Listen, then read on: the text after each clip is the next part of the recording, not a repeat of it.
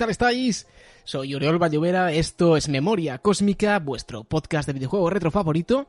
Y aquí estamos una vez más, ahora sí, vamos a decir, dejando un poco de lado el 50, dejando un poco de lado ese programa especial eh, verdaderamente eh, pues gigante, ¿no? Que, que, al final hicimos publicando también esa versión completa de la historia, del recopilatorio de todos, eh, de un poco de toda nuestra historia desde el 25. Me gustaría preguntarle a los compañeros también si, si les gustó, si acabaron satisfechos con, con el resultado final, pero toca avanzar y toca volver además a hacer monográficos en lo que vendría a ser probablemente no una nueva temporada de memoria cósmica, que es algo también muy divertido de, de comentar, porque la verdad es que podemos eh, considerar que ese momento en el que publicamos el programa eh, especial 50 Directors Cut era un poco nuestro verano, era un poco nuestras vacaciones. Aquí estamos de nuevo, vamos a volver por todo lo alto, además haciendo uno de esos programas GOTI, GOTI 2000 en este caso. Eh, que tanto os gustan porque creemos que empezar fuertes pues es importante y ahora en un momentito os contaremos un poco para los nuevos también en qué consiste este tipo de formato tan habitual en, en nuestros programas desde la etapa ya de Zona Red. Sin más dilación, como hoy me acompañan prácticamente todos los compañeros, vamos a empezar, así que arrancamos.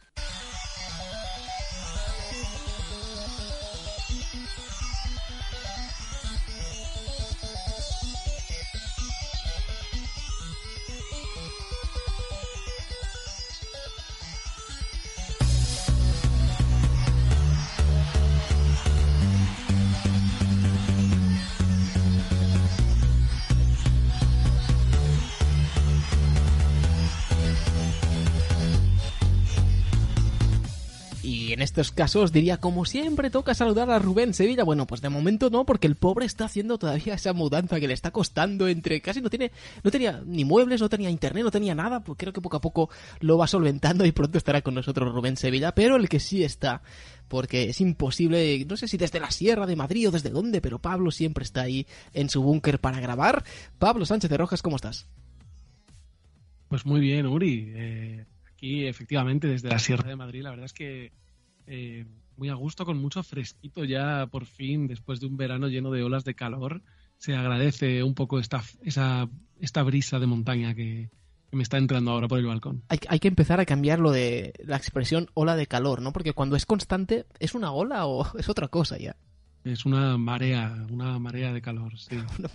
sí la verdad es que ha sido ter terrible lo de este verano. Pero bueno, estoy aquí en, en este episodio. La verdad que tengo muchas ganas de hacerlo. 2000, el año 2000 fue un año, un año muy curioso, con, sí, ¿eh? lleno de grandes títulos, pero también con ese salto generacional que, que le da un poco de salsa al tema de, de, las consolas, con franquicias ya muy asentadas que nos dan de sus últimas entregas, con también juegos muy interesantes para ordenador, un poquito de todo. La verdad es que sí. va a quedar un programa interesante. Es un año de transición, ¿no? En el que vimos cosas en, por todas sí. partes y por todas las compañías, con algunos nombres propios muy interesantes que si habéis escuchado el programa que hicimos en Sector 7, pues probablemente os sonarán, pero el de hoy será también ligeramente distinto, que esto siempre es interesante en nuestra etapa de memoria cósmica, ¿no? Que le damos la vuelta. Pablo, gracias por estar. ¿Y, y te gustó al final? El, el, ¿Has escuchado algo del Director's Cut del programa 50 o qué? Uf, todavía no lo he escuchado entero, ¿eh? Ese... No, entero, o sea, entiendo que es complicado, ¿no? Sí, sí, pero... hay que escucharlo con mucha calma, pero vamos, eso fue un currazo monumental, la verdad. Y, y lo, lo, que he escuchado lo, lo he disfrutado un montón. Genial, genial, tío, porque ahí estuviste tú como protagonista también, eh, cuidado, eh, que eso era un poco sí. el, el, reparto entre todos y en el, en el programa completo todavía más, eh. Lo digo por si hay algún oyente que todavía no lo ha escuchado, aunque sea poco a poco, aunque tardéis toda la temporada, ahí está para, para ir haciéndolo. Merece la pena, sí. Totalmente. Vamos ahora a saludar a Daniel del Puerto, a Ura Mazda, el viejo carretero del programa, podríamos decir, según iVoox y sus maravillosas transcripciones. ¿Cómo estás, Dani? Genial, Uri. Pues una vez más aquí con todos vosotros, dispuesto a disfrutar de una nueva temporada, que, que, ya van tres, y la verdad es que me siento, me siento muy bien. Y ya digo, dispuesto a, a seguir compartiendo este gusto por los videojuegos retro, por, en este caso hoy con el, con el año 2000, que ya queda lejos, pero, pues sí, sí, pero que, que marcó un antes y un después, aunque solo fuese por el lanzamiento de, de PlayStation 2 pero luego también, pues, como vamos a ver con un montón de grandísimos juegos que vieron la luz en aquel año. Es verdad que, que no todos nos llegaron en aquel año, pero bueno, nos faltaba poquito. Nos faltaba poquito, efectivamente. Hoy tú vas a ser también muy protagonista porque me he dado cuenta cuando trabajamos este programa, ¿no? Que eres como un experto del año 2000, ¿no? De alguna forma podríamos decir. Tocaste muchos palos o los has tocado más, más adelante también, evidentemente, pero, pero tienes mucho que decir sobre ese año, ¿eh? Sí, la verdad es que ha sido más bien a lo largo del tiempo. Entonces, en, aquellos tiempos, pues realmente. Claro, tú ibas, tú eh, ibas con una Game Boy en aquel momento. No, no una Color, no, con una Game Boy, normal. Nada, nada. Yo en aquel momento de, lo que tenía era solo la primera PlayStation. Mm. Así que, para que luego, verdad, que también vamos a hablar mucho de PlayStation 2, que eh, llegaron luego ya cuando salió la, la consola en nuestro país y yo ahí sí que me la compré, pues, si no recuerdo mal, creo que fue 2002. Entonces, bueno, pues sí que es verdad que... Puede ser la consola que más, que más de su lanzamiento has comprado, ¿no? Yo creo que sí, que es la que ha estado más cerquita del lanzamiento. ¿Te habías planteado esto? Imagino que sí. Sí, sí más de una vez lo he pensado. la, la, que ha estado más cerca. Que además no recuerdo, no recuerdo el mes exacto. Tendría que pensarlo para llegar a la conclusión. Pero yo diría que fue en la primera mitad del 2002. No, no, bastante, bastante cerca. Lo tengo claro, que fue ese año. Fantástico. En tu caso, Dani, ¿has escuchado parte de ese especial de 12, de casi 12 horas de, del programa 50? Sí, llevo, llevo, llevo un buen trozo, lo que pasa que es muy largo, pero sí, sí, llevo ya un trocito grande. ¿Y qué tal? Muy bien, la verdad, que yo creo que, que como repaso y recordatorio de todo lo que hemos hecho, eh, viene muy bien porque precisamente hay muchas cosas que ni me acordaba ya que habíamos comentado, que habíamos dicho. Las locuras que, sí, pero, pero hay otras que no. Y entonces viene muy bien porque al final es eso, pues como cuando ves el resumen de un partido de fútbol que, que, que van centrando, hombre, que no es lo mismo, pero sí que es en muchos detalles de los mejores que hemos tenido a lo largo de, lo, de esos 25 programas siguientes al número 25. Y que vengan muchos más, aunque tú hiciste el cálculo de que no llegaremos a, según qué cifras, ¿eh? que me, bajaste un poco el, el hype, ¿no? Yo dije que a, los 500 claro. puede, a los mil no. No, claro, seríamos muy, muy retroabuelos. O sea, a lo mejor han inventado algo para que vivamos más, ¿no? no sí, podemos llegar. Lo que pasa es que entonces tendríamos que hacer pues ocho o nueve programas al mes. Hostia, madre mía. No podemos, no podemos. No pasa nada. Eh, hay que conocer nuestras limitaciones. Dani, gracias por estar también una semana más. Nada, es un placer. Y finalmente, digo finalmente porque hoy no va a estar Truquiata, aunque estuvo a punto de estar, y también era muy conocedor del año 2000, pero seguro que nos va a escuchar y va a estar pronto con nosotros, pero el que sí está, como siempre, al pie del cañón es Andrés Miguel Ciberio, ¿cómo estás? Hola, bienvenidos a todos, pues eh, encantado de estar aquí, por supuesto, una vez más, y uno de mis uno de los años en los que más jugué a videojuegos, aunque no siempre a juegos del, de este año, del, año en cuestión, pero, pero sí, la verdad es que en el 2000 eh, jugué bastante y bueno, tengo muy, buenos recuerdos de, ese año en muchas cosas. Será casualidad y, parece hasta un poco extraño pensar de esa forma, pero ¿te has dado cuenta que el efecto 2000 que tanto nos preocupó en aquel año, ¿no? De que se iban a volver locas las máquinas y los problemas que me han dado las máquinas a mí hoy antes de grabar. sí, sí, es verdad, efectivamente, tú has tenido un efecto 2000. He tenido un efecto 2000 y no, no había ¿eh? pensado en eso hasta ahora, ¿eh? Y2K, has tenido, pues sí, bueno, pero eh, no sé, a lo mejor es un programa como el de los remakes, ¿no? Que tiene ahí un hechizo. A lo mejor tengo que desechizar. Pero sí, bueno, no sé. Eh, esperemos que todo siga, vaya bien y que el transcurso del programa sea lo más fluido posible. Habrá, que encontrar alguna, alguna forma. En fin, eh, Andrés, tú también habrás escuchado ya bastante parte de eso, entiendo, del programa 50. ¿Qué te, qué te ha parecido? Bien, uh, no, he, no lo he podido terminar todavía, pero, pero bueno, me ha gustado mucho que hayas incluido incluso los, los las secciones y aquel claro, claro. o sea que me, ha hecho mucha ilusión volver a escucharme y ha sido es, muy bonito escuchar estos estas cosas, como decía José Omar, ¿no? Estas cosas de tipo como los episodios como, como aquel de Friends, ¿no? De, estos que, recordaban. Es verdad. Existían muchas sitcoms, ¿no? Muchas series, esto de, pues, pues esta remembranza. Mientras, pues, están sentados, ¿no? Que van recordando. Efectivamente, efectivamente. Me ha gustado mucho a mí, eso sí. Genial, tío. Pues gracias también por estar. En el año 2000 también vamos a tocar algunas cositas, tanto peceras como cegueras. Así que es un programa que de, alguna forma también te toca. Eso es. Pues sí, eh, algo, algo tocará, eso es, efectivamente. Bueno, pues dejamos respirar al bueno de Phantom Men y empezamos ya con este año 2000 en el que vienen bastantes y bastantes sorpresitas y sobre todo muchos títulos, decenas de ellos.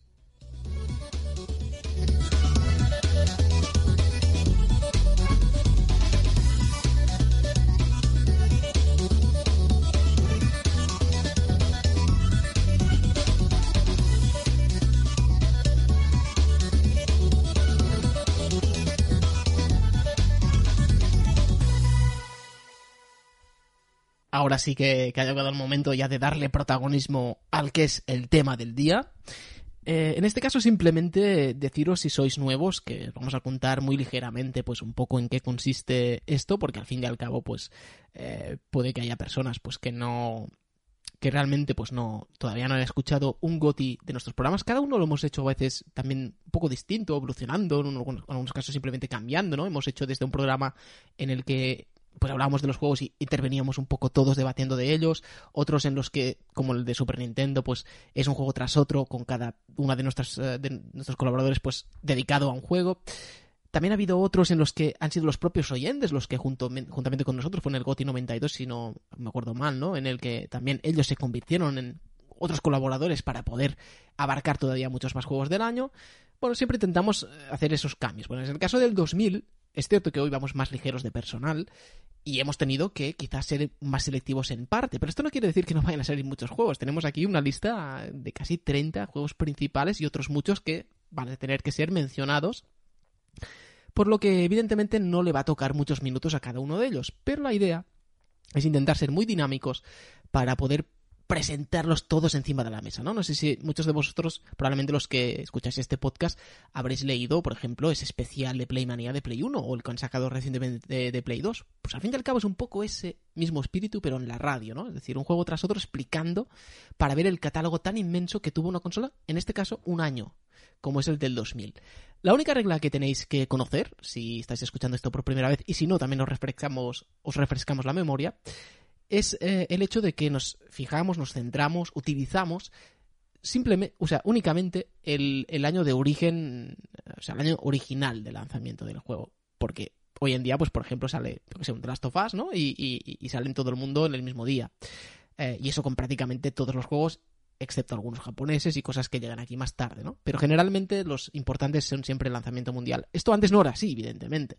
Desde los juegos que simplemente habían sido originales de recreativa y pues que hoy habrá muchos de esos y posteriormente salían en consolas, pasando por otros juegos que pues en Japón salían un año, incluso dos años, algunos muchos años antes que, en Europa. Entonces, claro, eh, aquí vamos a centrarnos en el lanzamiento original del juego. Si es un juego que salió primero en Europa, ese va a ser el lanzamiento original. Si es un juego que salió primero en Japón, ese va a ser, ¿no? Entonces son juegos que han salido en el 2000, ¿vale? No en Europa, sino que su primer lanzamiento en territorio alguno, el que sea, ha sido en el 2000. Dicho esto, este es un poco lo mismo que hemos hecho en los otros GOTI, es decir, que esta regla se aplica también cuando hemos hablado de otros años. Si echáis de menos algún juego, tened también en cuenta que puede ser por, por eso. Eh, chicos, eh, no sé si queréis comentar algo sobre lo que fue un poco ese año en sí, en el sentido, pero muy, muy brevemente, ¿eh? si alguien recuerda algo de ese año, de cómo vivió ese efecto 2000 del que hablábamos, pues sería el momento. Por ejemplo, tú, Dani, que tienes una memoria que estoy seguro yo que vas a recordar ese momento concreto en el que estaba llegando el año 2000. Yo, bueno, yo creo que sobre todo a nivel de, consolas lo que marcó el año fue el lanzamiento de PlayStation 2 porque mm, la verdad es que no sé de una consola que, haya tenido ese nivel de expectación de lanzamiento y que además lo has dicho, ¿no? Que entonces los lanzamientos de, los, mm, bueno, pues de los, sobre todo de los juegos sucedían con bastante, con bastante lapso, ¿no? Especialmente si había que traducir textos, estas cosas. Eh, el año, por lo menos, o, rozando el año, sí que solía, solía tardar, ¿no? Eh, pero en este caso, el, el lanzamiento de la consola eh, se produjo a lo largo de todo el año. O sea que el año 2000 fue el lanzamiento de PlayStation 2 en Japón, en Estados Unidos y en, y en Europa. Es verdad que no en el mismo momento, ¿no? El 4 de marzo fue el momento clave en Japón, pero bueno, aquí solo hubo que esperar unos pocos meses, ¿no? En, Estados Unidos salió a finales de octubre y, en el caso de, Europa pues nos llegó en noviembre, ¿no? Ya prácticamente con las navidades, así que yo creo que ese año todos teníamos en mente aquello. Yo, por ejemplo, no olvido nunca lo comento con el amigo con el que pasó siempre que, lo, que, sale esa anécdota. La primera vez que vimos la PlayStation 2 debía de ser de, importación porque todavía no, no, había llegado aquí a Europa, le faltaba un tiempo, pero, lo tenían puesta en el centro mail de nuestra ciudad. Y, me acuerdo que entramos ahí casi a empujones los dos en, el, en la tienda por flipando, ¿no? Ahí estaba la tele puesta y estaba con el Ridge Racer 5 y, bueno, la verdad es que, bueno, luego con el tiempo pues fue superado gráficamente, pero claro, en aquel momento que eran los juegos de inicio, pues claro, nosotros flipábamos, lo comparabas con los Race Racer de, de, PlayStation 1 y decías, madre de, madre de mi vida, esto es lo que, lo que viene ahora, ¿no? Yo creo que eso fue lo que más marcó. Pero yo creo que también vamos a ver mucho a lo largo del programa, que fue un año muy bueno en general porque teníamos muchas consolas, ¿no? PlayStation 1 todavía estaba dando eh, sus últimos años de guerra, PlayStation 2 llegó. La 64 tuvo un año muy bueno también. La 64 tuvo un año espectacular. Buenísimo. Eh, incluso Game Boy, ¿no? O sea que entonces estaba la, la Game Boy Color. Sí. Y entonces, bueno, pues sacamos ahí que en general eh, fue un año muy bueno para, para los amantes de los yo, Yo creo que los años, los años de transiciones con nuevas generaciones siempre son buenos, ¿eh? Porque se sacan juegos buenos de que están aprovechando al máximo el hardware del año de la consola anterior, digamos, de las consolas anteriores, en este caso porque son más de una, ¿no? Como dices tú, pues, PlayStation 64 y, y, además salen los primeros juegos de, de, la nueva consola, que algunos son más flojos, pero también hay uno, algunos, sobre todo en aquella época, que tecnológicamente suponen un salto muy importante, ¿no? Entonces, es un poco esa mezcla, y son años que en realidad verdaderamente son, son muy potentes solamente por eso. Bueno, la anécdota había que contextualizarla un poco, yo creo que era interesante para, para el programa. Sí, sí, sin duda. Pero, pero lo que sí diremos es que, evidentemente, por lo que he comentado antes, por ejemplo, porque al final no está True, porque no está Rubén, porque al final no hemos pedido audios para este programa, porque creíamos que, bueno, lo haremos también más adelante, eh, y vamos cambiando un poco también de formatos, pero evidentemente no van a salir todos, ¿no? Y nos centraremos también mucho en los que más conocemos, evidentemente están los más top también por ahí, eh, no todos, pero casi todos, y evidentemente pues también habrá algún dormilón dentro de, eso, ¿por qué no? porque hay juegos del 2000 bastante buenos que da la casualidad, ¿no? Que los hemos jugado, que quizás no tanta gente lo ha hecho y probablemente pues va a servir para disfrutar mucho. ¿Por qué cuento eso? Bueno, porque precisamente el juego con el que vamos a empezar y ahora arrancaremos ya es precisamente uno de esos, eh, entre comillas, dormilones del 2000 que valen mucho la pena.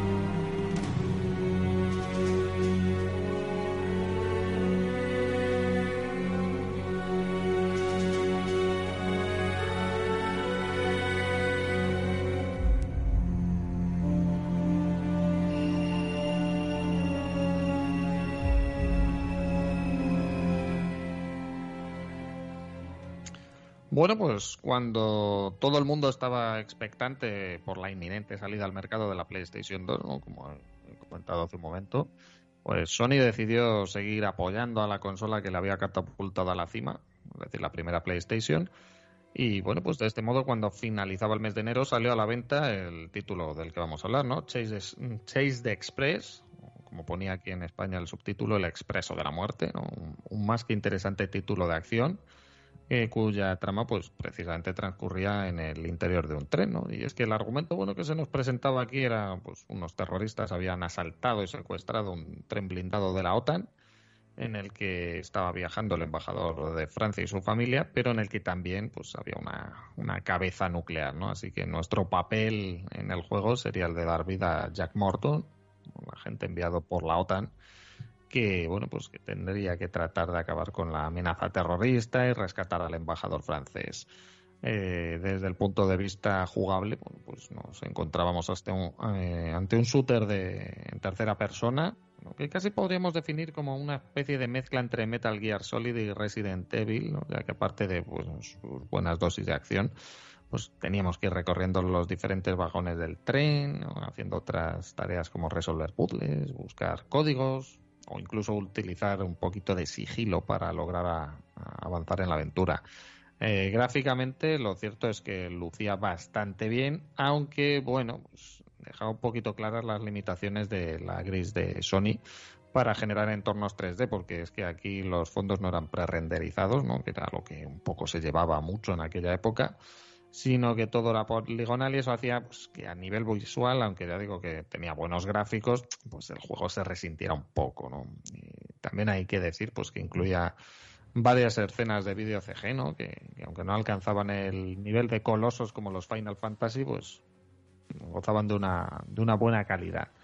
Además de que el juego, bueno, pues estaba totalmente traducido, doblado al español, algo que siempre se, se ¿no? Y bueno, pues en definitiva, Chase Express es, es uno de esos juegos que, aunque no destacan dentro del extenso catálogo de la primera PlayStation y que nunca suele estar dentro de ningún top de la consola, eh, cuanto menos resulta divertido, entretenido y, ya digo que nos asegura unas cuantas horas de diversión. Y bueno, pues queridos oyentes, creo que en el mundo de los videojuegos eso es lo que cuenta al final.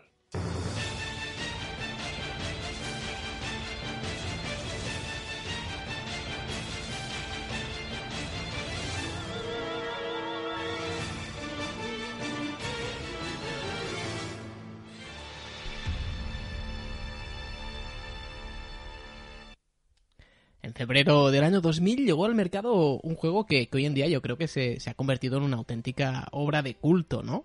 Tampoco es de extrañar, porque al final, pues Resident Evil Code Verónica tiene el honor de, ser la primera bueno, de ser el primer juego de esa saga en muchas cosas, ¿no? Ahora veremos. ¿El primero de qué? Bueno, pues por ejemplo, fue la primera entrega que, que se estrenó en una consola que no era una consola de PlayStation aunque parezca mentira, ¿no? En el caso incluso del primero, que salió en Saturn, fue después, ¿no? Entonces era el primer juego que en exclusiva se estrenaba para una consola que no fuera de Sony. Este juego salió para Dreamcast en exclusiva, como decía, el 3 de febrero del año 2000. Y tendríamos que esperar hasta realmente septiembre de 2001 para poder disfrutar de la versión de PlayStation 2 y en Europa, que es realmente, yo creo, como muchos lo conocieron, cuando llevó también ese, ese nombre alargado, ¿no? Con ese Code Verónica X, de esa versión, porque el que estamos hablando hoy era Code Verónica secas. También tuvo el honor de ser el primer Resident Evil en cambiar los gráficos pre-renderizados por entornos 3D en tiempo real y cámaras dinámicas. Y yo creo que aún así conseguía mantener bastante el espíritu visual del original, ¿no? Con unos planos que estaban claramente pensados pues para enfocar aquellas partes del escenario donde, donde jugábamos, ¿no? Parecían igualmente fondos pre-renderizados, aunque no lo eran. Además, la historia del juego, para mí, eh, y creo que esto es una de las cosas que reclaman todos aquellos que quieren un remake, ¿no? También, pues tenía, tenía mucho encanto, ¿no? De entrada tenía lugar en el, en el mismo momento en el que se estaba destruyendo Raccoon City en Resident Evil 3, unos meses después de los acontecimientos del 2, y la historia pues nos llevaba a, encarnar tanto a Claire Redfield como a su hermano Chris, en historias que eran por separado, pero también se cruzaban, ¿no? en un lugar inhóspito además, como era el Océano Antártico y un centro de investigación en la Antártida, ¿no? Eh, esto hacía también que la ambientación fuera bastante distinta, como comentaremos ahora, pero la jugabilidad en este juego eh, se conservaba realmente con respecto a las entregas de PlayStation. Eh, de alguna forma podríamos decir que es el último Resident Evil importante, sin contar el remake o el cero, que es con un estilo tradicional, ¿no? Antes de la llegada del, 4. Como decía, argumentalmente está muy bien, el papel de Wesker es una pasada, mola muchísimo también eh, Alfred Ashford y su hermana gemela Alexia. Y la ambientación es un poco diferente porque esta vez se, digamos que se, se, aportó un estilo artístico un poco más propio del terror gótico europeo que no tanto de ese estilo tan estadounidense, ¿no? Y a mí personalmente, particularmente, me gustaba. También quiero destacar que me encantaba el modo batalla, ¿no? Cuando te pasabas el juego, que era muy divertido. Era un minijuego pues, en el que el personaje del jugador, que podía ser Claire, Chris o incluso Steve Barnside o Albert Wesker, pues tenía munición infinita y tenías un escenario en el que tenías que pues derrotar a los enemigos que te salían al paso y jefes finales que además eran exclusivos ¿no? de cada personaje y de cada escenario, por así decirlo. gráficamente me sigue pareciendo un juego espectacular. Para mí ha envejecido bastante bien peor que el remake, evidentemente, por ser en 3D. Es una de, los, de las cosas que en ese sentido quizás sale perdiendo. eh, pero tiene un encanto personal. Además creo que es bastante exigente a nivel de dificultad, cosa que a mí, a mí particularmente me gustó. Y como decía, conserva todas las señas de identidad del survival horror más clásico. Muchos, como decía, piden un remake y creo que se lo merece. La historia es brillante, las CGI fueron revolucionarias en su momento y la música, como estamos escuchando, es excelsa. Larga vida a los Resident Evil clásicos.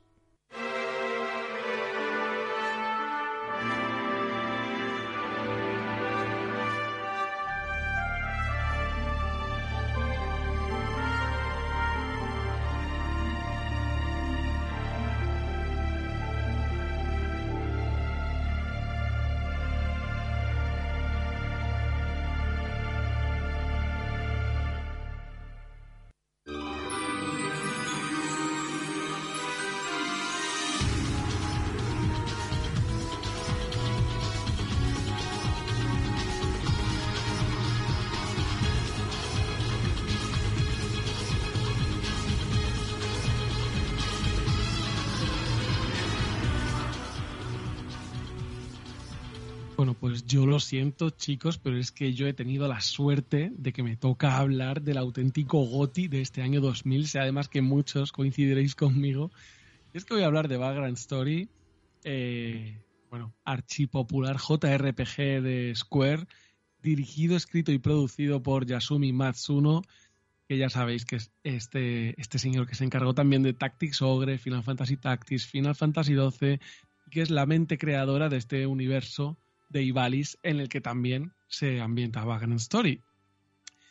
Y bueno, pues este juego nos pone en la piel de Ashley Riot, un breaker del reino de Valendia, que, en el contexto de una guerra civil pues debe ir a la, a la, ciudad en ruinas de Leamonde, una ciudad por cierto muy inspirada en la arquitectura de la región francesa de Burdeos, para investigar la relación entre el duque de Bardorba y Sidney Los Tarot, que es el líder de la secta ocultista Mullenkamp, que más adelante en el juego se revela como el antagonista indiscutible. La historia empieza in extremis, o sea, eh, al final. Eh, Ashley es culpado por la muerte del duque y luego, tras el prólogo, pues el juego se remonta a una semana antes y en este momento es donde comienza la narración de todos los eventos. Es un JRPG, sí, pero es un JRPG muy particular. Por ejemplo, no hay tiendas, hay, hay una especie de talleres, que ya hablaremos luego de ellos. Tampoco hay demasiada interacción del protagonista con, otros personajes, no nos encontraremos en NPCs que podamos por ahí eh, dialogar con ellos y demás. Y, controlamos a Ashley en tercera persona, eso sí, aunque tenemos una, visión en primera persona para admirar los escenarios y los alrededores, eh, recorriendo, como ya he dicho, la, superficie y también las catacumbas de, de la ciudad de Leamonde. Eh, el aspecto gráfico muy realista, nada de super deforme, nada cartoon, una ciudad muy detallada donde además de, esas texturas, esos enemigos, pues vamos a encontrar también elementos como cajas y obstáculos que podemos empujar, podemos saltar sobre ellos y, y demás, añadiendo elementos aparte del roleo, pues también algo de puzzle, de plataformeo, que le dan un poquito de variedad. Pero eso sí, como buen JRPG, su fuerte está en el sistema de combate, un sistema que para mí es extremadamente original. Eh, dicen que bebe un poco de Parasitive, yo no lo he probado, eh, pero, seguro que los que lo habéis hecho encontráis alguna similitud. Eh, era un sistema en tiempo real donde la acción se puede pausar, eso sí, y cuando atacamos tenemos que apuntar a las partes del enemigo que están a nuestro alcance dentro de una especie de malla esférica a nuestro alrededor que depende del tipo de arma que llevemos. Podemos encadenar ataques, además. Eh, eso sí, tenemos que hacerlo pulsando un botón con un cierto timing, es decir, casi se convierte en un minijuego de ritmo. Y, además si lo hacemos se elevará nuestro risk, que de esto también voy a hablar ahora. Em, podemos usar habilidades defensivas, hay magias variadas más adelante en el juego, o incluso las llamadas break arts, que utilizan la propia vida del personaje para hacer ataques eh, súper poderosos. En cuanto al risk que comentábamos, bueno, pues es una variable fundamental en la que me tengo que detener a explicar porque es una de las cosas más importantes del sistema de combate para tenerlo en cuenta. Eh, al usar habilidades defensivas o al encadenar muchos ataques a un objetivo para hacerle mucho daño, ya que le vamos eh, bonificando la vida que le vamos quitando, pero eso sí, incrementa el risk, lo cual hace que la defensa de, Ashley y la precisión disminuyan. Pero por otro lado también la probabilidad de crítico o la potencia de la curación suben. Entonces tenemos ahí como un pequeño balance que tener en cuenta entre el daño que vamos haciendo con las cadenas, pero a la vez perder defensa, que es muy interesante de, evaluar. Y otro pilar fundamental del, del, juego, claro que sí, es el sistema de crafteo, que nos permite, en los talleres que había mencionado al principio, pues crear y personalizar armas y armaduras. Porque las armas son de distintos tipos. Hay armas contundentes, armas perforantes, armas cortantes. Además, dependiendo del material, el equipo tiene distinta afinidad con los distintos elementos y con las distintas clases de enemigos.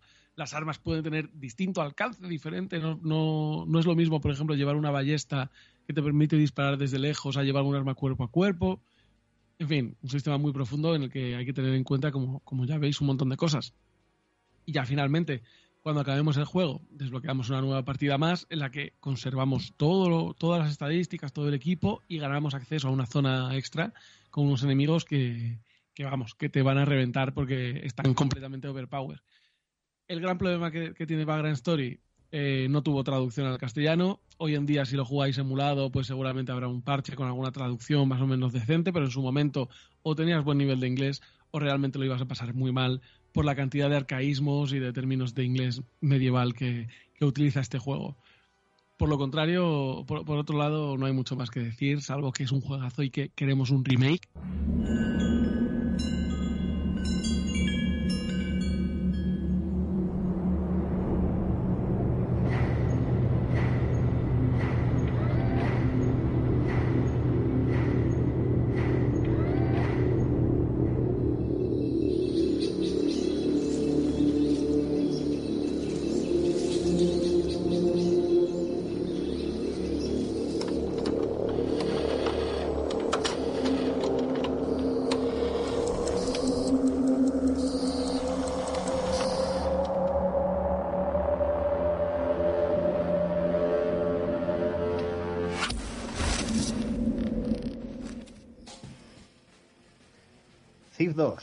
Metal Age, uno de esos clásicos de culto de sigilo del año 2000 y considerado también Immersive Sim, ¿no? Este nombre que, bueno, gusta a algunos, eh, no gusta a otros, incluso no gusta a algunos de los creadores como eh, de los creadores de, este tipo de juegos, como por ejemplo Warren Spector, no le gusta este, esta denominación, pero bueno, es como, como se considera. Aunque bueno, para mí esto siempre ha sido un juego de sigilo en primera persona, que es lo que realmente es. A veces se dice eso porque, bueno, está creado por Looking Glass, que es un estudio que hacía muchos de este tipo de juegos como System Shock y otras cosas. La primera parte de este Thief y demás. Esto es un juego que solamente podéis jugar en PC. Eh, no hay versión consolas ni, ni nada. Está solamente la cuarta parte en consolas, pero ni la una, ni la primera ni la segunda parte están en, en consolas. Solamente lo podéis jugar en PC. Eso sí, lo podéis jugar por Steam, creo que por GOG y no sé si imagino que por Epic, pero bueno, por lo menos podéis jugarlo en plataformas eh, digitales eh, actuales. Eh, no, tenéis que hacer mucho para jugarlo en Windows 10, o sea que no hay mucho problema. Thief 2, de Metal Age. Este juego está creado con el motor Dark Engine, el motor de System Shock 2 y el motor del primer Thief también, en el que controlamos al ladrón maestro, el Master Thief, ¿no? Como en inglés Garrett, que es experto en el sigilo y en esconderse, ¿no? que es, el fuerte, ¿no? no es tanto en el combate, sino que es un ladrón, ¿no? como, un ladrón como los de los que nos hacíamos en Dragones y Mazmorras o este tipo de RPGs, eh, ladrón puro, ¿no? O sea, es decir, es, bueno en, ciertos aspectos y mola por eso, ¿no? Porque no es eh, el personaje perfecto, sino que es, es bueno en lo que es necesario, lo cual hace que el juego termine siendo un juego de sigilo puro, que es lo que, que es lo que me gusta, ¿no? De este, de este juego en contraposición con otros con otros juegos de sigilo que podríamos decir que son de sigilo y acción, ¿no? Bueno, pues este es de sigilo puro. Y como buen juego de sigilo, pues tendremos a nuestra disposición un montón de gadgets, todos los del primero y también algunos nuevos. Eh, debido a que, bueno, también hay elementos nuevos en el juego. Así que, bueno, pues se actualiza el juego en temas de, gadgets y de elementos y de, objetos y de, bueno, de, ítems y de, equipamiento para hacer frente a cosas nuevas para, pues para hacerlo más interesante aún y, bueno, pues para hacerlo en definitiva eh, pues un poquito más completo que el primero. Y también, pues por, la, por el enfoque que lleva, pues también tiene sentido esta mejora de equipamiento. Estética steampunk, victoriana, completamente. Este, esta forma de, evolucionar en, la, tecnología fuera de, la electricidad o de, bueno, como hemos em, evolucionado nosotros, ¿no? Esta forma de evolucionar mediante el vapor, mediante la tecnología del hierro, del carbón y demás, ¿no? Eso es el, steampunk, más, más o menos. Eh, y bueno, pues en este juego, esta estética steampunk con en esta ciudad, que es el, lugar de la... No se, no se especifica un planeta concreto, suponemos que es la Tierra, pero no estamos ni en París, no estamos ni en, eh, yo qué sé, no estamos ni en la Londres del siglo XIX, ni, ni en la Barcelona del siglo XVIII, ni, ni nada. estamos en, en, una ciudad aparentemente europea, pero que se llama así, la ciudad, sin más. Eh, curiosamente, nunca jamás lo vamos a ver de día, siempre lo vamos a ver de noche. Eh, por lo menos en las partes jugables, como mucho está atardeciendo en alguna parte, pero, pero el juego siempre. El juego creo que va a ser de día en una, en una misión o en dos, si no recuerdo mal. Pero vamos, normalmente va a ser más bien como mucho atardeciendo. O sea que no, no va a ser un juego que juguemos de días. Juego de sigilo eh, nocturno 100%. Bien, no voy a comentar mucho de la trama, pero bueno, para hacernos un poquito la idea, eh, tenemos a los mecanistas, o bueno, los mecanicistas, ¿no? podemos decir, de Mechanist, que este juego pues eh, yo lo jugué con la traducción del clan Lan y, bueno, pues decían mecanistas, pero bueno, los malos, que son de Mechanist, pues son nuestros enemigos, liderados por el padre Carras, que, bueno, pues el hombre perdió el juicio y cree que los seres mecánicos están por encima de la vida orgánica, la cual él mismo desprecia. Y de hecho la quiere eliminar, aunque bueno, no hace mucho más spoilers. Pero bueno, el lado, entre comillas, positivo de estos mecanistas, que aunque sean nuestros enemigos, pues eh, como valoran más la tecnología que la antigua orden de la que vienen, de la, que, de la cual se rebelaron además, en parte por esto precisamente, porque si valoraban más la tecnología que, que, los Hammerites, que es de donde vienen, pues esto lo bueno que hace es que veamos sistemas de vapor de seguridad, veamos incluso robots, steampunk completamente, y otros avances tecnológicos que no están en el primer Thief. O sea que lo hace un juego mucho más interesante y de hecho le da más personalidad a, a los malos precisamente por esto, ¿no? Por, por lo que consiguen eh, avanzar tecnológicamente en la ciudad, aunque, bueno, pues ellos, eh, digamos que sus ideas sean completamente distintas de las nuestras y sean un pelín tiránicos, ¿no? Pues esta, pequeña diatriba que también tiene el juego. El primero, por ejemplo, para comparar un poquito, tenía más elementos sobrenaturales, incluso partes de terror, y partes de terror muy interesantes si os gustan los juegos de terror. Pero este, sin embargo, es más steampunk puro, con menos elementos de terror. Alguna cosa tiene, pero bastante fugaz y bastante bastante suave. No, es, como el primero. El primero incluso tenía partes en las que yo me, me acojoné vivo. Los, vais a reír, pero esto es así. Sin embargo, el 2 no tiene tanto terror. Tiene alguna una cosa, pero, pero es muy poquito y es una cosa bastante, bastante suave. Incluso en ocasiones casi que lo ves de lejos a, a todo lo sobrenatural. Tiene bastantes menos elementos eh, de, pues, pues, de terror. En este pasamos además mucho más tiempo en la ciudad, eh, mientras que en el primero recorríamos más las afueras zonas abandonadas, pues con todos los seres que podían pulular, pulular en zonas abandonadas, pero en este no, en este eh, pasamos más tiempo en la ciudad, hacemos más cosas en la ciudad, como la misión de como la misión del robo del banco, por ejemplo, que es una de las más míticas del juego. O sea que desde luego es eh, claro, a mí, por ejemplo, me gusta más, ¿no? Y, bueno, pues lo hace también muy interesante y conoces un poquito más el lore de la propia ciudad como tal. Que, bueno, aún así también mola ver las afueras, ¿no? Pero, pero conocer un poquito más la ciudad mola bastante. Si bien es más completo que el primero, y, añade, como digo, elementos nuevos, eh, tampoco es que sea mucho más innovador que su primera parte, que ya lo fue mucho. Pero sin embargo están muy parejos en cuanto a calidad. Así que bueno, esto es una segunda parte de pleno derecho. De hecho, como, como comento, bueno, es, eh, ya no es que sea un CIF que me encante solamente, no es que es mi CIF favorito de los cuatro que hay. O sea que eh, recomendado para todos. Y no mucho más. Eh, Thief 2, Thief 2 de Metal Age, un juego que no, que no debéis dejar pasar si tenéis un PC cualquiera a día de hoy y una cuenta de Steam o de GOG y ganas de jugar a un buen juego de sigilo.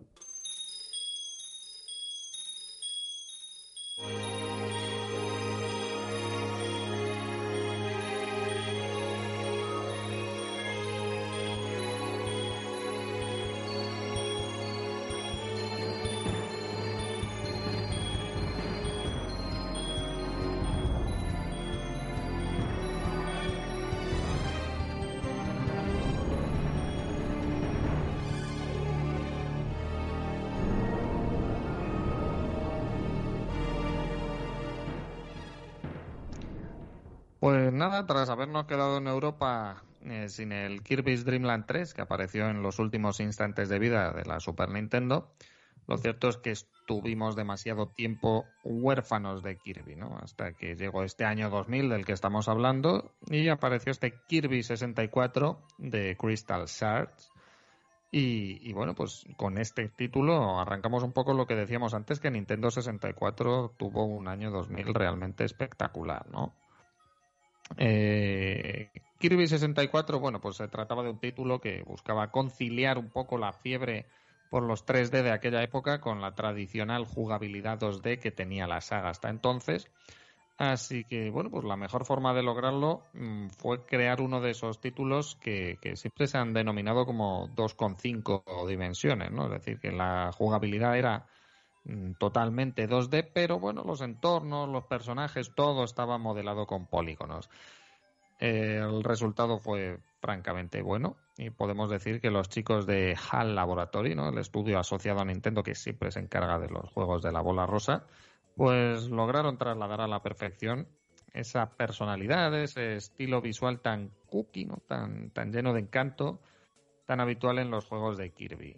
Eh, y bueno, a nivel argumental, eh, en esta ocasión Kirby pues debía ayudar a las hadas que habitaban Ripple Star, donde el temible Dark Matter se había adueñado de la voluntad de todos, de todas esas hadas, salvo de la hada Ribbon, que es la que se encarga de pedir la ayuda a Kirby y que bueno, que a su vez había logrado salvar el cristal que protegía este mundo de Ripple Star, ¿no? Y bueno, aunque finalmente Dark Matter logra destruirlo en pedazos, que son esos los que dan nombre al juego, y que nosotros tendremos que ir recuperando pues antes de ajustar ajustar las cuentas con este malvado ¿no? en lo jugable bueno pues pues nos encontrábamos de nuevo con las habilidades habituales de Kirby no pues saltar correr nadar absorber tragar escupir flotar por el aire no pero por supuesto también se mantenía pues la, la seña de, de identidad de Kirby que es la de copiar las habilidades de ciertos enemigos porque no son todos a los que no, nos tragábamos, ¿no? Aunque en esta ocasión el juego es verdad que va un paso más allá y, nos permitía combinar las habilidades de dos enemigos a la vez, ¿no? Pues por ejemplo, si, si combinábamos un ejercicio, un, un, un enemigo que, tenía una espada con otro que escupía fuego, pues pasábamos a tener a Kirby portando una fantástica espada llameante con la que hacer polvo a, a todos nuestros enemigos, ¿no? Existían un total de 35 combinaciones distintas, lo que bueno, pues esto garantizaba nuestra capacidad de exploración en busca de enemigos con habilidades para combinarlas, ¿no? Lo malo del juego, pues lo típico en la saga de Kirby, ¿no? Pues que es, ni es un juego largo, ni era un juego difícil, por lo que no tardaríamos demasiado en acabarlo, ¿no? Es cierto que, como también es habitual en los Kirby, lograr completar el 100% llevaba un poquito más de empeño y dedicación, pero bueno, nunca suponía un reto. Pero bueno, es que los Kirby siempre han sido así, ¿no? Juegos pensados para disfrutar sin problemas, sin pasar penalidades ni sufrimientos, sin fases o jefes que se nos atraganten una y otra vez, ¿no? Al contrario, son, son títulos desenfadados, títulos sencillos, pensados para que pues todo el mundo pueda completarlos y disfrutar de sus eh, encantadores entornos, ¿no? Y este Kirby 64 no fue una excepción.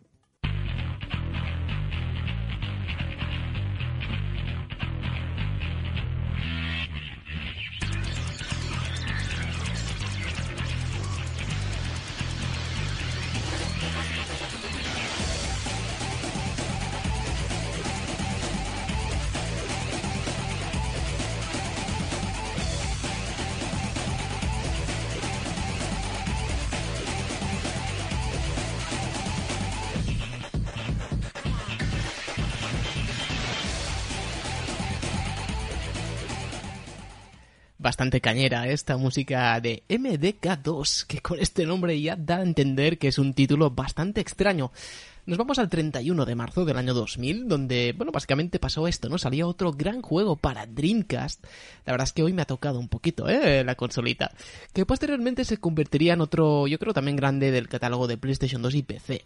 Hablamos, como digo, de MDK2, un juego que aunque puede parecer verdaderamente estrambótico, no tiene realmente casi nada que ver con el MDK original de PlayStation. Y aún así, creo que es todavía mejor juego. De hecho, se trata, se trata de un juego de acción y aventuras en tercera persona, desarrollado por BioWare, que se dice pronto, y publicado por Interplay Entertainment. Aunque yo jugué la versión de PC, eh, posteriormente a esta versión de Dreamcast, que además incluía nuevos niveles de dificultad y la posibilidad de guardar manualmente, que es algo que yo agradecí mucho en aquel momento porque me parecía un juego bastante exigente. Eh, en ese momento incluso yo pensé, lo pensé, que en Dreamcast eso tenía que haber sido la caña, ¿no? Porque era un juego único, muy diferente. Desde entonces han salido varios ports, incluso una remasterización para compatibles bastante chula, que también he probado. Pero ¿por qué he dicho que es tan diferente el juego original? Bueno, pues básicamente mmm, es cierto que el argumento sigue realmente donde acabó el del primer juego, ofreciendo una historia de ciencia ficción con mucho humor, que es un poco la clave de esta, de esta saga. Pero la verdad es que eh, ahora ya no controlábamos solo a un personaje, sino a tres. A tres en total que cambiaban por completo la forma de jugar. De hecho, cada uno es completamente distinto al anterior. Está Kurt, el Dr. Hawkins y Max, ¿no? Que tienen estilos, fortalezas y debilidades completamente diferentes. Esto hace que el juego también sea también, pues, pues básicamente mucho más variado, con un ritmo bastante frenético, porque no es lo mismo el sigilo, las plataformas o los artilugios extraños del Doctor que el estilo más shooter estratégico de Kurt un poco como en el, original, ¿no? Que, que, se pasaba básicamente en este personaje. O la acción totalmente desenfrenada y gamberra de Max. Todo se ha dicho de paso, Max es un perro mutante con cuatro brazos y metralletas en cada uno de ellos, ¿vale? Y además encima está fumando un puro. a lo mejor le gustaría a nuestro amigo qué tal también el personaje. En definitiva, todo esto hace que el juego le dé mucho más importancia a las plataformas y a los puzzles que el original, que era básicamente de acción directa. Por otra parte, excepto el nivel final, donde podemos elegir qué personaje queremos, todas, todas las fases están ya asociadas a un personaje porque han sido diseñadas en consecuencia, en consecuencia de ese personaje, ¿no? Entrando en más detalles, Kurt usa su paracaídas de cinta para caer por grandes precipicios, aprovechar corrientes de aire para alcanzar grandes alturas. Además, mola mucho usar su pistola de francotirador, con un zoom súper largo y encima con distintos tipos de munición. Por su parte, Max tiene mucha salud, de hecho tiene 200 puntos, que es una locura, y puede usar todo tipo de armas, como USIs, escopetas, magnum, ametralladoras Gatling. O sea, la munición además, eso sí, es limitada, ¿no? Para, para todo su armamento, excepto una magnum que tiene predeterminada, que, vaya arma también para tenerla más floja, ¿no? el personaje. Además puede usar dos tipos diferentes de jetpack, que es algo que en el juego pues da bastante o sea, da, bastante juego, nunca mejor dicho, porque es algo que uno de ellos, por ejemplo, se tiene que recargar con combustible, además hay muchas plataformas que tienes que jugar con eso, se te puede acabar en un momento muy crítico, ¿no? Y luego está el doctor, que es el más débil, con solo 60 puntos de vida, pero cuyos niveles eh, se centran sobre todo en resolver acertijos y en saltar. Además tiene la gracia de que puedes combinar objetos para crear otros. De hecho tiene dos inventarios independientes, uno para la mano derecha y otro para la mano izquierda, y como tal cada mano puede sostener un elemento diferente al mismo tiempo. Y ojo con su arma principal, porque es una tostadora atómica. No estoy diciendo ninguna chorrada, vas lanzando tostadas a los enemigos, ¿vale? Y, además son, radioactivas, que quiero decir que, que, es un arma bastante interesante. En conclusión, es un juego tan extraño como largo, adictivo, variado como decía, y con un excelente ritmo y bastante exigente. Yo creo que difícilmente encontrarás algo parecido. Quizás podríamos decir que es lo más parecido a un Earthworm Jim 3, eh, perdón, a un Earthworm Jim en 3D, que no sea Earthworm Jim en 3D. Incluso creo que es mejor que el que sacaron en ese sentido. Apúntate el nombre, que está bastante bien. MDK2.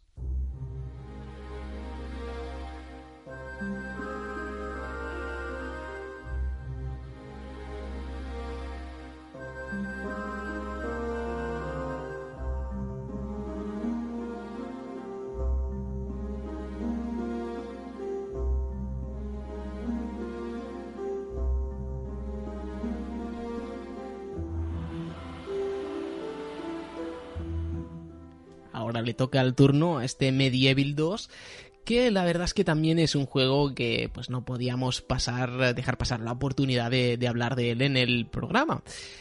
Bueno, sobre todo porque quizás no tiene la fama que tiene el primero, porque evidentemente no puede sorprender de la misma forma, pero es un más y mejor que probablemente, y conozco a alguna persona que nos puede estar escuchando, que además es muy amante de este juego, eh, un saludo a Víctor, si, puede, si es que nos está escuchando. Porque la verdad es que yo tengo entendido que hay mucha gente que le marcó incluso más que el primero. Es un juego que salió primero en Europa, además, este lanzamiento en el 2000 fue primero en Europa, lógico, porque es eh, desarrollado por Sony Computer Entertainment Cambridge Studio. Es evidentemente la secuela directo de Medieval, aunque transcurra 500 años después. Tampoco es raro teniendo en cuenta que Sir Daniel Fortesque, pues ya sabemos que es ese ser esquelético, ¿no? Que, renace de la tumba cuando un poco le da la gana, entre comillas. Y en este caso, pues la, la, excusa de cómo terminaba el primer juego, esos 500 años y demás, permiten que se levante de nuevo, pero en este caso en una época completamente distinta, como es en la victoriana de Londres, ¿no? Y además le toca detener un poco pues los planes del hechicero Lord Palethorn, que me encanta el nombre, por cierto, y Jack el Destripador. Y aunque la práctica no es tan distinto del juego original, porque realmente pues, es la misma base, los mismos aciertos, quizás también los mismos defectos, algunas mejoras interesantes, eh, pero brilla un poquito más, ¿no? Con algunas cosas que hacen que esa mezcla, que ya era buenísima, pues todavía sea mejor. Pues, por ejemplo, mejoras gráficas, una inteligencia artificial más cuidada, incluso novedades como las armas modernas. Podríamos usar un, una Gatling, como en el juego que comentaba antes, ¿no? Incluso un trabuco, una pistola. Y por otra parte, Medieval 2 también añadió una función que permitía al jugador pues seleccionar hasta dos armas al mismo, digamos, entre comillas, al mismo tiempo, entre las que podíamos alternar, ¿no? No las usábamos, eh, digamos, eh, simultáneamente, pero sí que podíamos alternar en tiempo real de una, de una a otra. Por lo demás, pues lo de siempre, niveles bastante grandes, con cierta libertad, donde la exploración, saltos, puzzles, acción, se entremezclaban, yo creo que de forma exquisita, ¿no? Con un equilibrio bastante bueno. Por supuesto, volvían los cálices, que podíamos rellenar en cada nivel, pues para pues, esas almas, ¿no? De los enemigos derrotados, para intentar conseguir el 100%, ir a la galería de héroes, conseguir nuevas armas. Y también volvían las botellas de, de vida, que aumentaban el, el máximo, ¿no? Digamos, de, de, vida que teníamos. Todo esto hacía, yo creo que la exploración, pues tuviera un, un poquito más de, de, interés, ¿no? Con respecto a otros juegos parecidos. Otra novedad que molaba mucho era la posibilidad de que Dan colocara su cabeza en una mano para convertirse en Dan Han, que me encanta también el nombre. Y eso permitía que exploráramos áreas que sería, bueno, básicamente imposible con nuestro cuerpo normal, aunque además en esos momentos podíamos alternar entre esa cabeza, que, que iba con esa mano que corría, y el propio cuerpo, que quedaba expuesto ahí donde lo dejáramos también, ¿no? Fantástica portada del juego, por cierto, en referencia a todo esto. Aunque debo decir que tampoco era tan divertido cuando un pájaro, ¿no? Pasaba por ahí, te robaba la cabecita y luego tocaba recuperarla con, con nuestro cuerpo. Y tampoco puedo olvidarme de la posibilidad de manejar la cámara a nuestro antojo, que es algo que, bueno, eso fue un, poco una de las principales críticas al juego original y que, pues aquí de alguna forma, aunque seguía habiendo errores, pero evidentemente se corrigió y se mejoró muchísimo. Incluso permitidme que haga una mención al genial Dunkenstein, seguimos con los nombres fantásticos, que era un nivel, bueno, una parte en la que podíamos disfrutar de un minijuego de boxeo que yo creo que era bastante gore y, humorístico al mismo tiempo. De hecho, el humor, ya lo sabéis, igual que el juego original, pues es algo que se agradecía muchísimo porque es un título pues que es adulto en parte, también es disfrutable para niños por otra parte y al mismo tiempo no se toma nunca en serio. Lo que no me gusta tanto, eso sí debo decirlo, es que la progresión de niveles aquí fuera, fuera tan lineal, ¿no? Sin ese mítico mapa del primer Medieval, que a veces incluso te permitía escoger un poco el orden en que pasabas el, juego. Eh, eso y que ahora además Dan, pues podía morir, pod podía morir, perdón, al caer de, de grandes alturas. Eh, la verdad es que estaba viejo ya el pobrecito, como su tocayo aquí en el programa. En fin, que deberíais rendirle todos homenajes al gran Sir Daniel del puerto, digo Sir Fortesque.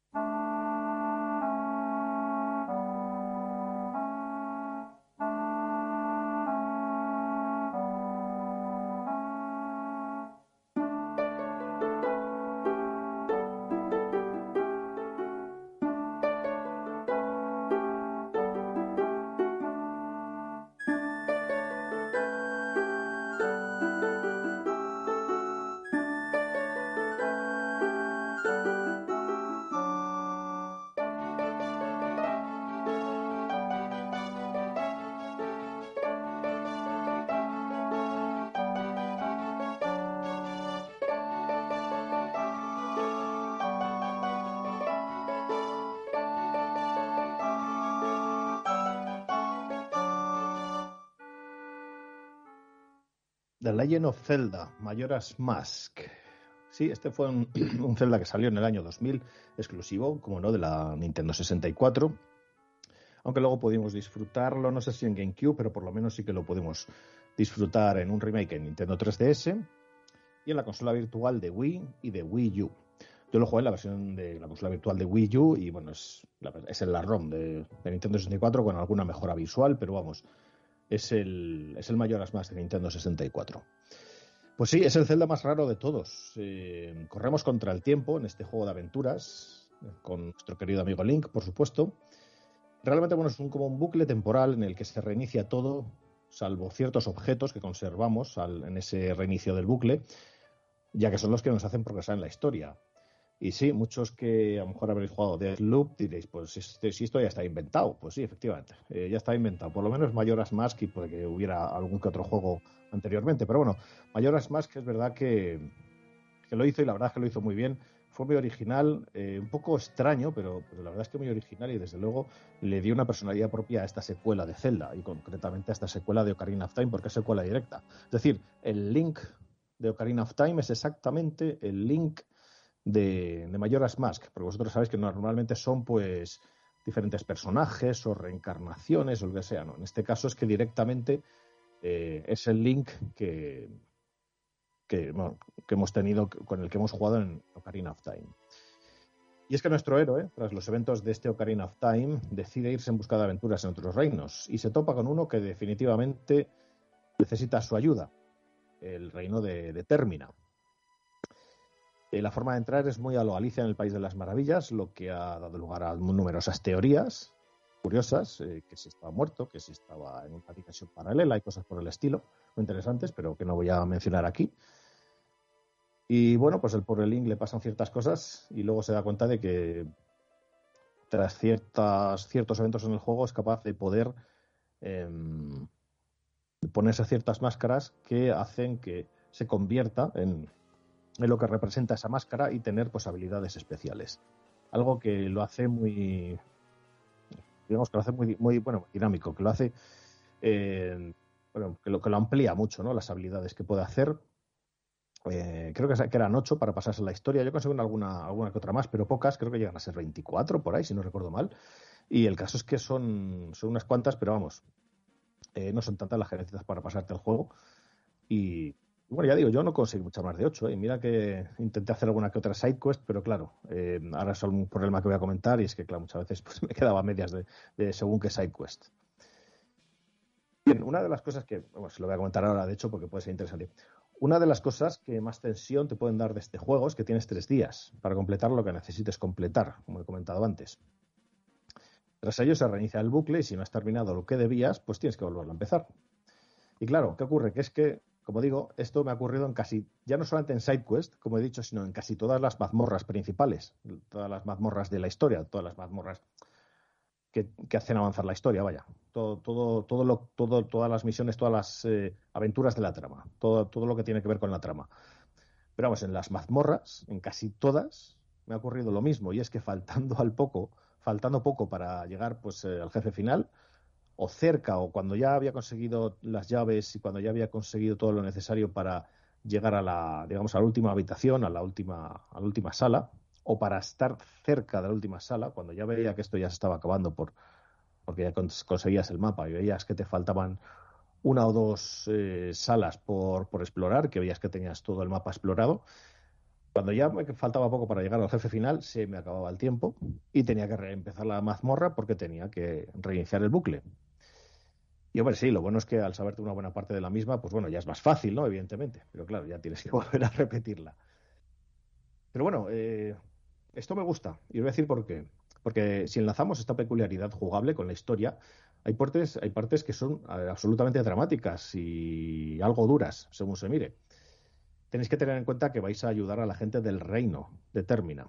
¿Y qué ocurre? Que al reiniciarse el bucle, aunque tú conserves ciertos objetos porque los tienes contigo, al reiniciarse el bucle, el resto de cosas se reinician.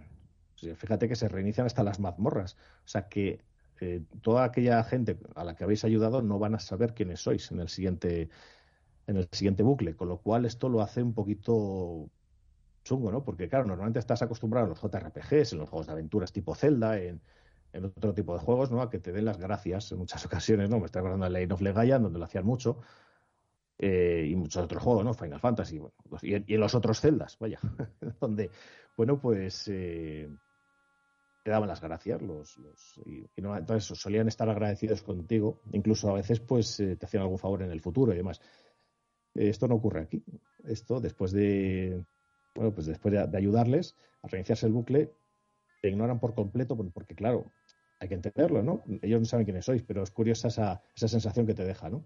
O sea, que es bastante curioso ese, drama, ¿no? Que, le han metido eh, usando, el, usando el bucle muy bien, muy inteligentemente bien hecho. Y es que este es uno de los elementos que lo hace el Zelda más oscuro de todos, junto con otro de los elementos, por supuesto, que sería esa luna con, con esa cara en el cielo ahí acechando, esa cara un poco creepy, ¿no?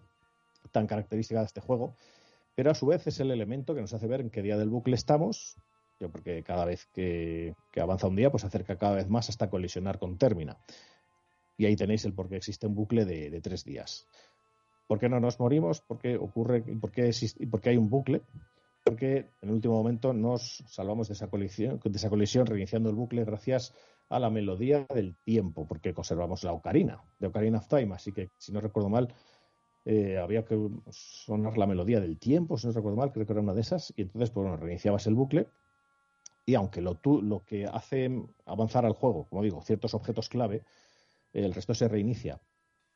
Y, ves pues eh, las sidequests que, que, que ya habías hecho, pues las ves que se reinician lo que pasa es que, claro, si esa sidequest te daba algo, digamos, único, pues lo, vas a conservar. Si no, pues bueno.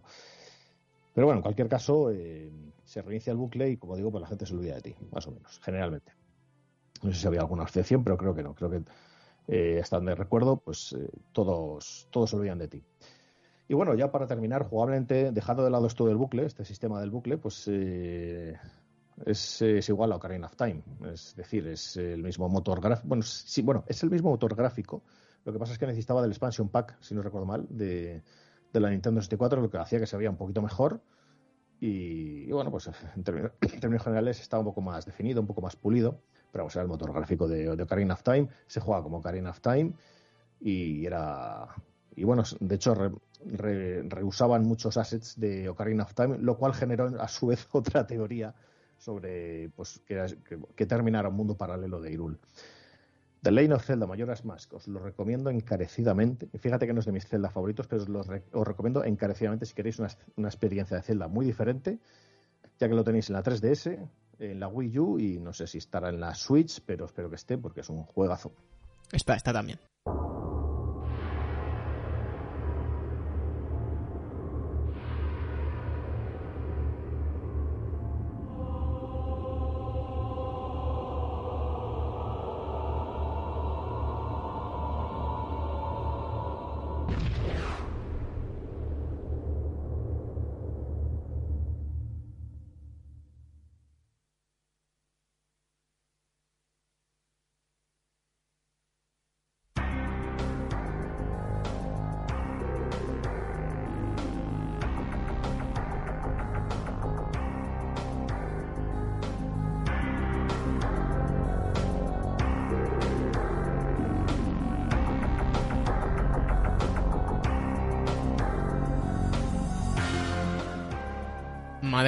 Como avanzábamos antes, qué espectacular año de, Nintendo 64, ¿eh? La verdad es que prácticamente todos los meses habían lanzamientos que podían hacer que te comprases la consola. En este caso, el 22 de mayo del 2000 llegaría un juego que, de hecho, yo creo que hizo que mucha gente comprase una 64 o que tuviera por lo menos algún amigo que le dijera, ¿no? Que tenía que jugar a este juego. Y aún con la generación nueva, ¿no? Asomando la cabeza. Esto es algo pero fantástico que pudiera ocurrir. Después del genial GoldenEye, Rares, o Rare, como siempre decimos, se sacó de la manga otro genial First Person Shooter. Hablamos de Perfect Dark, esta vez para contarnos la historia de Joanna Dark, una agente del centro de investigación del Instituto Carrington, cuyo objetivo, y a la postre el del propio jugador, era detener una conspiración extraterrestre de una corporación llamada Datadyne. El principal modo, el, el principal modo de juego era realmente una campaña, pues yo creo que bastante épica y bastante variada. Pero muchos lo recuerdan también con cariño por su modo multijugador, tanto cooperativo como competitivo, así como por la posibilidad de disfrutar eh, de este último modo, del multijugador contra bots, sin la necesidad de disponer de gente con la que jugar y además siempre con un reto a la altura para que fuera absolutamente divertido y no te cansaras. En jugabilidad nada podía salir mal, teniendo en cuenta que estábamos ante una especie de sucesor espiritual del propio GoldenEye. Sin ir más lejos, cuenta con muchas de sus características jugables, el gameplay, por ejemplo, se siente muy parecido, y no en vano funciona en una versión mejorada del mismo motor, que ya de por sí yo creo que era bastante espectacular. De hecho, técnicamente es tan bueno Perfect Dark que era necesario disponer de un expansion pack al que hacía referencia también Ciberio hace un momento, ¿no? Para acceder a ese modo campaña e incluso a la mayoría de funciones multijugador.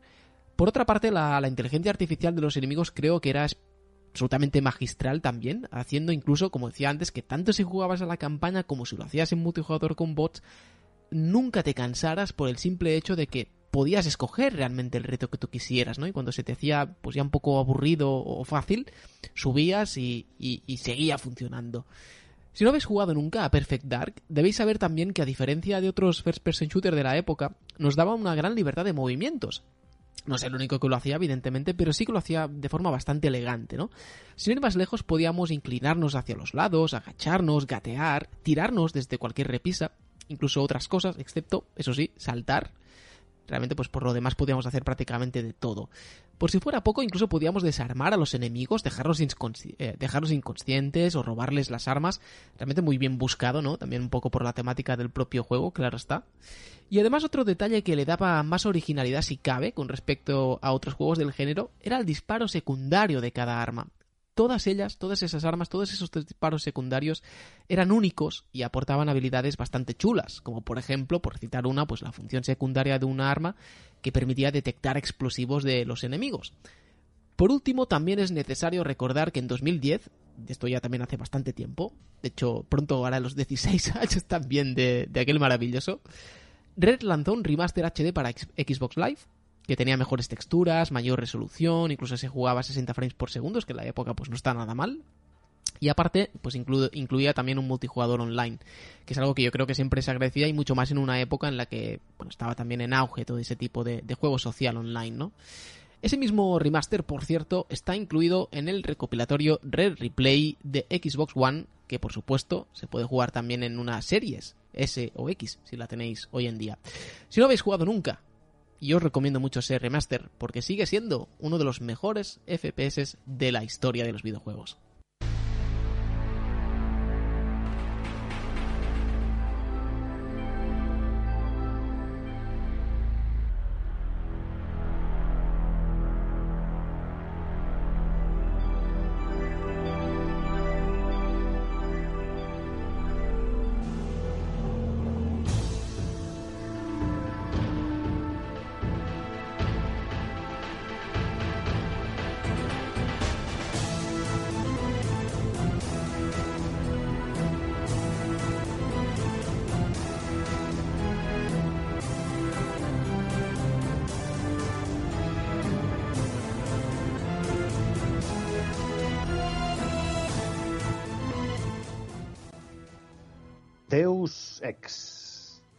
De mis juegos favoritos de este año.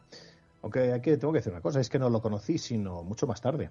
E incluso tampoco conocí su versión de PS2, que salió dos años después, en 2002.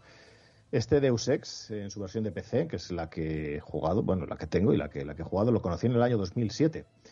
Pero no me lancé a jugarlo hasta principios de 2011, unos meses antes de que saliera Human Revolution, que me pareció increíble también.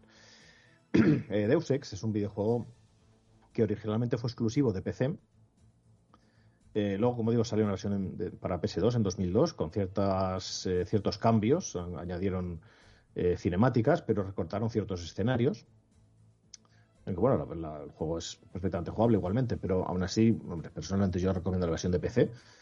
Pero bueno, también tenéis la versión de PS2, por supuesto. Creo que también estaba en PS3, es la versión de, de PS2. Así que, bueno, como digo, yo me voy a centrar en la versión de PC, que es la que sale en el 2000 y es la que conozco. Eh, bueno, pues este Deus Ex es otro de esos eh, Immersive Sim. Este lo creó eh, Warren Spector bajo Ion Storm, que fue, bueno, pues digamos, el otro estudio creado por John Romero. Si no recuerdo mal, estaban John Romero y, y, Warren Spector. John Romero, ya sabéis que le mola más la acción. Digamos que es más de FPS y, y Warren Spector es más RPG, por así decirlo, eh, a grandes rasgos, le mola más el rol y, tal, y bueno, pues eh, como tenían ideas diferentes, pues Ion Storm se dedicó a hacer juegazos como este Deus Ex. Y bueno, pues, ¿de qué va Deus Ex? Pues Deus Ex son conspiraciones varias, eh, estética y temática cyberpunk, reflexiones filosóficas muy del género. Y la verdad es que, ¿qué queréis que os diga? Este juego con, este, con estos elementos FPS, RPG, sigilo, tenía elementos como para ser un referente de este año, aunque en mi opinión fue un poquito sleeper. Pero bueno, con el tiempo yo creo que recibió un poco como la peli de Blade Runner, una temática parecida, pues yo creo que al final recibió el reconocimiento merecido aunque creo que mereció aún más reconocimiento. Pero bueno, aún así yo creo que es uno de estos clásicos de culto eh, totalmente recomendados. Deus Ex. Somos Jace Denton, un agente de la UNATCO que acaba de entrar en esta agencia. ¿Qué es la UNATCO? La UNATCO es una unidad antiterrorista de la ONU. En el juego, no existe en la vida real, ¿eh? pero, pero en el juego existe esta UNATCO, que como digo es una unidad antiterrorista de la ONU y bueno, pues esta agencia guarda ciertos secretos que con Jace y Dento pues vamos a ir desvelando hasta darnos cuenta de la auténtica naturaleza de la agencia y de las sociedades secretas implicadas en ella, incluso hasta llegar a desvelar un conglomerado que hará las delicias de, los fans de la teoría de la conspiración, pero de los fans de la teoría de la conspiración de la década de los 2000, sobre todo, ¿no? Cuando hablábamos de los Illuminati, el Club Bilderberg, y todas estas cosas que nos encantaban a muchos que estábamos más o menos interesados en estas, en estas cosas. Y es que los Illuminati y otras sociedades de élite, el Club Bilderberg que no sale o lo, mencionan un poco. Mencionan a Rockefeller, a los Rothschild y demás. Y como digo, eh, los Illuminati, estas otras sociedades de élite tratando, tratando de hacerse con el control del mundo.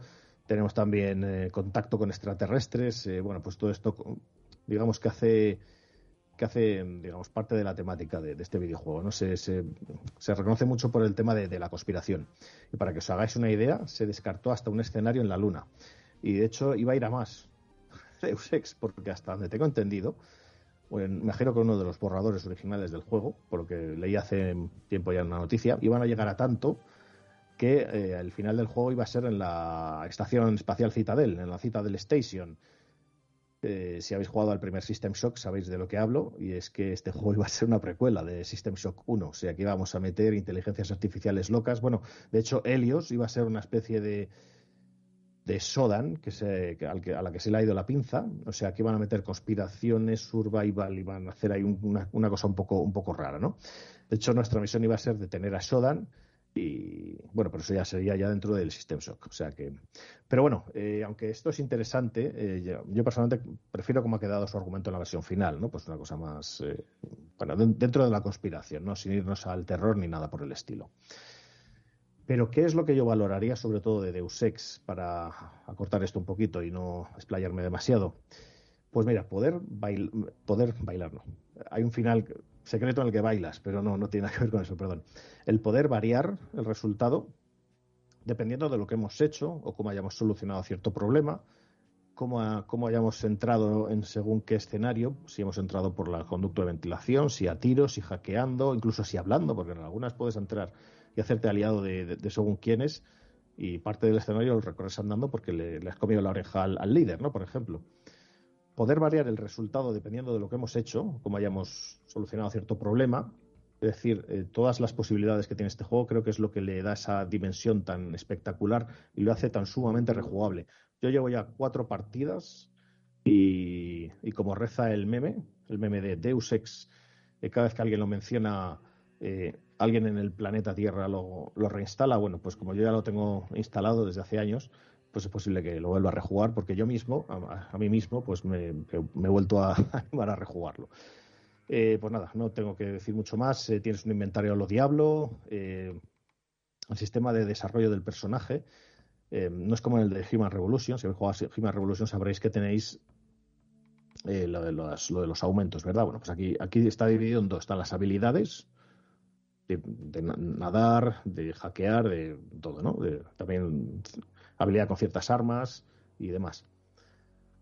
Eh, entre otras habilidades. Y luego están los aumentos, que son más extraños, son más difíciles de conseguir, pero se van consiguiendo para tus nano aumentos, ¿no? Pues visión o habilidades nuevas o incluso respirar más tiempo bajo el agua o, bueno, entre, muchas otras cosas que son casi ya mejoras un tanto machetadas, pero que, pero que son eh, ciertas mejoras eh, interesantes ¿no? para el juego. O sea, que está dividido en dos el, progreso del juego, el progreso del personaje. No quiero hablar mucho más, no quiero explayarme mucho más. Jugadlo porque este es uno de los mejores juegos del año 2000. PC o PS2, lo que queráis. Yo recomiendo la versión de PC, pero bueno, como queráis. Deus Ex, una obra maestra.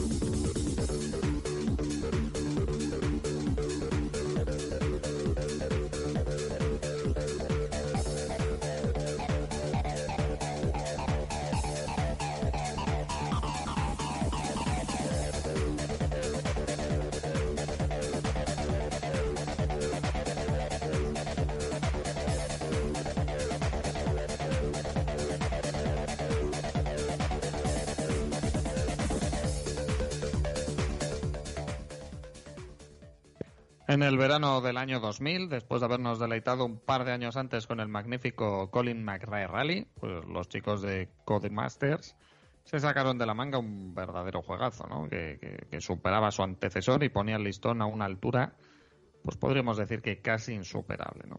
Gráficamente, pues llevaba la primera PlayStation a su techo, con unos vehículos muy detallados que además podían sufrir desperfectos y unos escenarios muy trabajados, así como bueno diferentes efectos meteorológicos, ¿no? como la lluvia, la nieve, que influían en la conducción.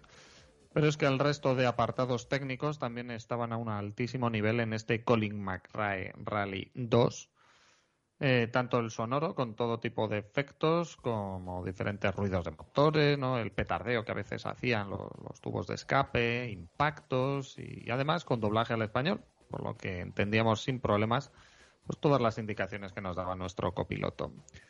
En lo jugable, eh, el título volvía a apostar por la simulación, buscando una, ofrecer una experiencia lo más realista posible y bueno, pues para ello volvía a contar con buena parte de las pruebas reales del campeonato del mundo de rallies, ¿no? Como pues por ejemplo eh, Finlandia, Kenia, Australia o Suecia.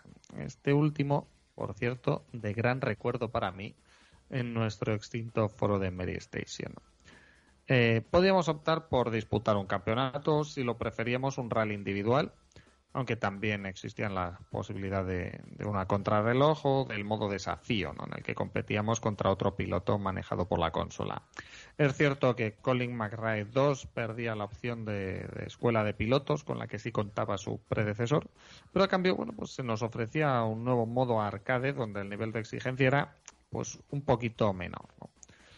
Por ir concluyendo, Colin McRae 2 venía cargado de coches, siendo solo unos pocos disponibles desde el principio, pero bueno, el resto los íbamos desbloqueando conforme lográbamos superar carreras y al final nos quedaba un magnífico garaje ¿no? con, grandes coches que bueno pues que en aquella época ¿no? en el año 2000 competían en el campeonato mundial de rallies no pues el Ford Focus el Subaru Impreza el Toyota Corolla Lancia Delta Peugeot 206 Mitsubishi Lancer o el Seat Córdoba en definitiva, un auténtico juegazo ¿no? que llevó a los límites a la primera PlayStation para ofrecernos el, por aquel entonces, juego de rallies definitivos. Así que ya solo me queda añadir, trata de arrancarlo, Carlos.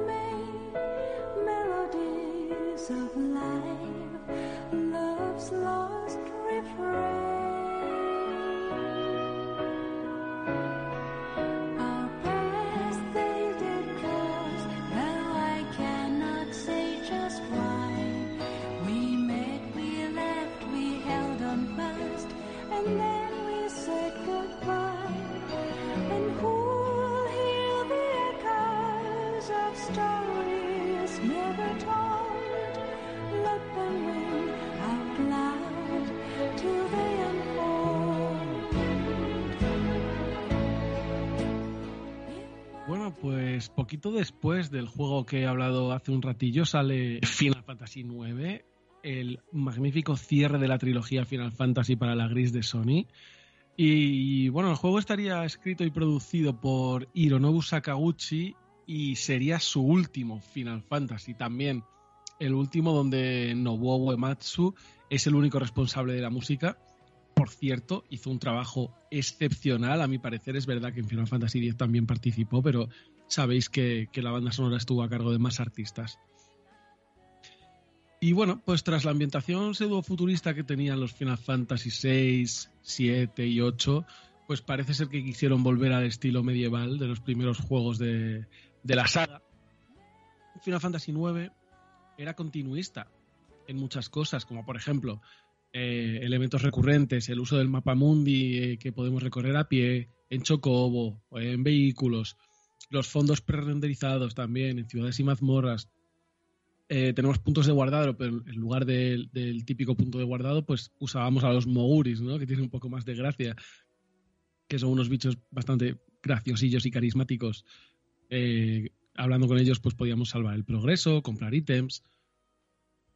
Y también se mantiene el sistema de batalla por tiempo activo, el ATB, que también había funcionado en, en las entregas anteriores, con sus comandos, con sus invocaciones, que en este caso se llamaban eidolones, etcétera. Pero bueno, eh, dejemos un poco lo que es el continuismo a un lado y vamos a ver cuáles eran las novedades, porque había unas cuantas cosillas bastante interesantes.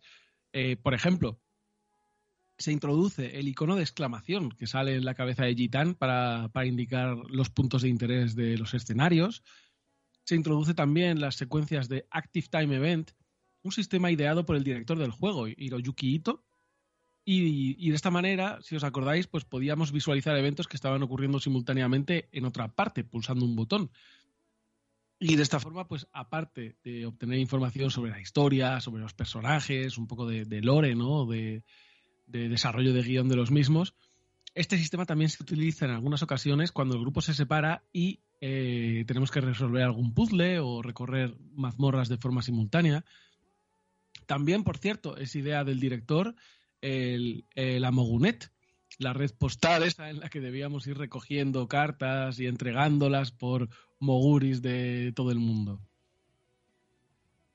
A diferencia de Final Fantasy VII, del 8, o incluso del 10, que viene después, en Final Fantasy IX cada personaje tiene su propia clase asignada, no se puede cambiar. Por ejemplo, Titán es un ladrón, puede, puede robar, ningún otro personaje puede hacerlo. Pero lo mismo, pues, qué sé yo, con todo, con la magia, la, perdón, la magia negra de Vivi o las invocaciones de Garnet y Eiko.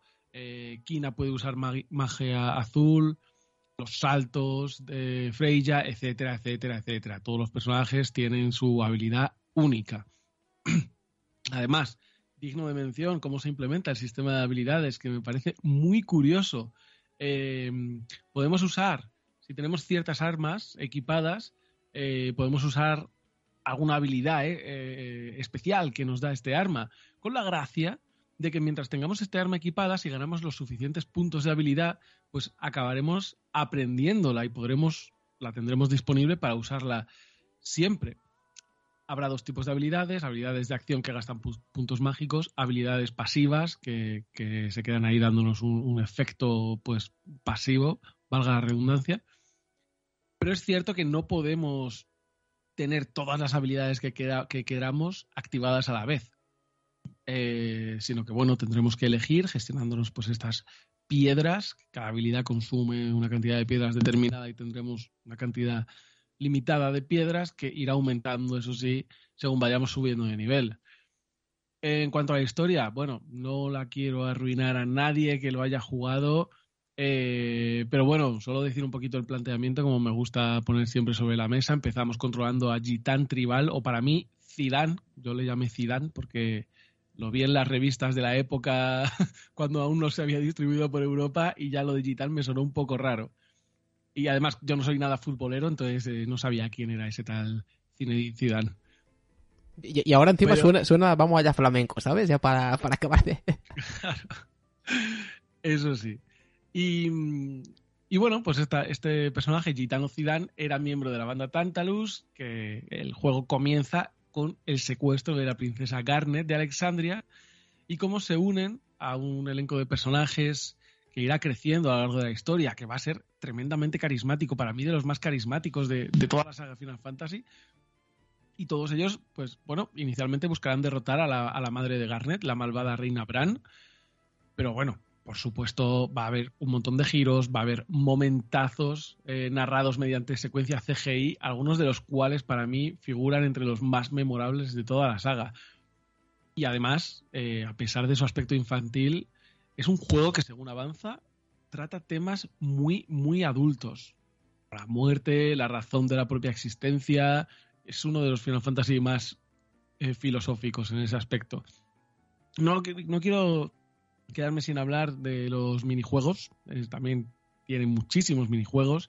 Eh, la cacería de Limblum, por ejemplo, aunque más que un minijuego es un evento especial, pero bueno, aparte, la captura de ranas, los saltos de la comba, eh, todo el tema de los chocobos, con la búsqueda de chocografías, con las excavaciones, el Tetramaster, el minijuego de las cartas, que si hay un minijuego que le puede hacer sombra al triple tías del, del Final Fantasy VIII, ese es el Tetramaster. En fin, no me quiero hablar más, un auténtico juegazo.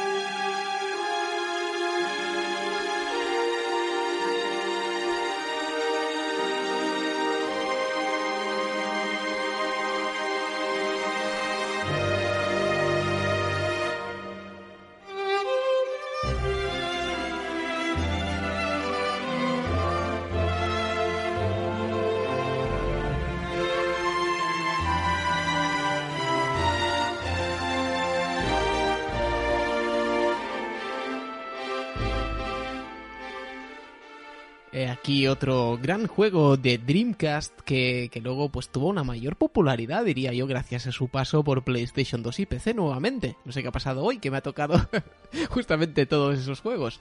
En este caso hablamos de Grandia 2, un juego de Game Arts publicado en agosto del año 2000 para Dreamcast, como digo, en ese momento en exclusiva.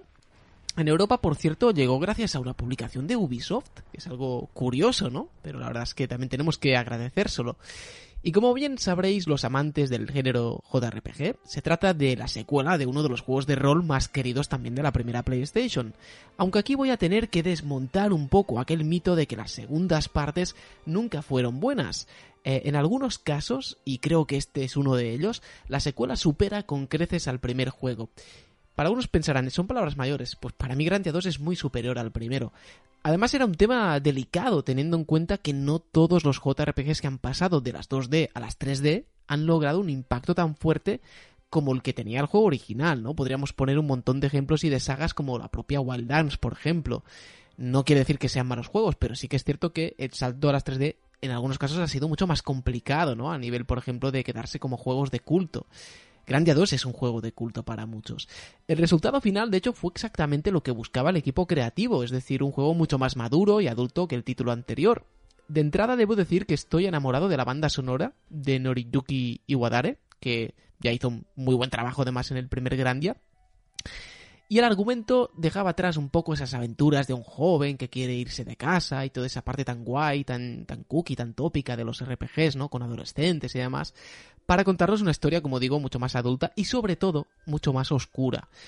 El juego está ambientado en un mundo de fantasía, miles de años después de una batalla entre Granas, el dios de la luz, y Valmar, el dios de la oscuridad, que casi destruyó el planeta hasta que Valmar se partió en pedazos, literalmente, y se dispersó por la tierra, como si fueran eso las bolas de dragón, ¿vale? Después de la batalla, la iglesia de Granas ha llevado a la humanidad a la prosperidad al difundir la palabra del bien. Todo eso lo que queda bonito, ¿no? Es entonces cuando entra en juego Ryudo, que es el protagonista, al que se le encarga, pues él es un, vamos a decir que es un mercenario, un poco Cloud, ¿no? En su primer trabajo en Midgar, que se le encarga proteger a una cantante de la iglesia llamada Elena, que es otra gran protagonista del juego. Y en nuestro viaje descubriremos que la historia de la iglesia y del propio mundo no es para nada como nos la habían contado. A diferencia del juego anterior, aquí cada diálogo aporta carisma a los personajes y hay algo incluso creo que hay algunos que son verdaderamente memorables. A nivel jugable, por cierto, mantenía muchos de los aciertos del, del Grandia original y los cuales ahora ya son marca de la casa. Por ejemplo, el gran dinamismo en sus combates por turnos, donde el personaje se mueve a su aire con cada turno y luego la posición puede jugarnos a favor o en contra, ¿no? Combates que una vez más no eran aleatorios. Además, su sistema de turnos era muy original, con aquel indicador IP, con una línea, ¿no? Una línea, digamos, física que veíamos abajo a la derecha, y unos iconos de los personajes ahí cabezones en pequeño que iban avanzando por esa línea, ¿no? Y debían llegar al final. De hecho, había un punto de la línea que si llegaba significaba poder elegir el comando. Y luego había otro punto, después de, esa, de ese primer punto, que significaba que es cuando se ejecutaba la acción. Por lo tanto, había un plazo de tiempo, ¿no? Entre esa, entre la parte que elegíamos y cuando se ejecutaba realmente. Mientras tanto, los personajes hacían como que cargaban el ataque, ¿no? Pero no era exactamente con sistema TV, ¿eh? ahora lo entenderéis mejor. La estrategia que eso conllevaba, de hecho, era fantástica, porque nuestras acciones podían incluso modificar la trayectoria del resto de personajes en la línea. Por ejemplo, si ejecutabas un, ataque crítico, que aquí se llamaban así, había un ataque que se podía hacer siempre crítico, no era algo al azar, pues cuando un monstruo había pues ya elegido el ataque, pero estaba esperando llegar a esa parte de la línea en que lo ejecutaba, cancelábamos su turno. De hecho, yo creo que Final Fantasy X, hecho de otra forma, aprendió muchas cosas del sistema de batallas de Grandia 2. Del mismo modo se podían llegar a realizar combos que utilizados de la manera correcta pues podían incluso decantar fácilmente una batalla. El sistema de magias, por otra parte, era chulísimo. Usaba, evidentemente, puntos mágicos, no MP. Pero el tiempo para ejecutar magias poderosas, esa parte, digamos, entre esa parte de la línea hasta que se ejecutaba el ataque, pues era más grande, ¿no? Porque representaba que tenían que eh, preparar el hechizo. Además, al subirlas de nivel, se modificaba tanto el poder de las magias como la eficiencia, pero también ampliaba el tiempo para poder ejecutarlas. La, forma de aprender las habilidades, por cierto, con los libros primero y después equipándolas, era también muy adictiva, es un poco, la Final Fantasy IX que comentaba Spoonie también en parte, y hacía que la exploración fuera realmente fundamental, porque podía cambiar mucho cómo gestionabas el equipo, ¿no? Muchas habilidades, por cierto, podían provocar efectos adicionales, como por ejemplo una cancelación contra ciertos hechizos. A pesar de ser unas 3D bastante simples, por cierto, gráficamente, y con unos personajes así un poco la super deformed en plan Final Fantasy VII, el juego tuvo un diseño artístico maravilloso, con un diseño exquisito de personajes principales, amigos y enemigos, pero también de los monstruos y los grandes jefes finales, muy grotescos además. Eh, hacía un, uso excelso de los colores, es algo que quiero destacar, porque si veis imágenes o lo veis en movimiento, los colores hacen un uso fantástico. Realmente es un título muy vistoso y que considero que ha envejecido especialmente bien, a pesar de que en su momento justamente se criticaba en su paso por Play 2, ¿no? Por, por ser un juego que venía de Dreamcast y había pasado ya un tiempecito. Por si fuera poco, y con esto termino, las mazmorras eran bastante laberínticas y el juego tenía un excelente ritmo para que ninguna de ellas fuera tediosa y siempre te daba la ración perfecta de combates, argumento, menús, pueblos. Es uno de esos juegos que sin saber muy bien el qué, tienen algo especial que los hace, los hace verdaderamente mágicos. A mí se me quedó grabado en la retina y es sin duda alguna uno de los JRPGs favoritos, en mi caso, de todos los tiempos aunque casi nunca hablé de él, curiosamente, ¿no? Muchas veces porque no tengo tampoco mucha gente conocida que lo haya jugado. Hazlo si puedes, porque puede que quedes totalmente sorprendido.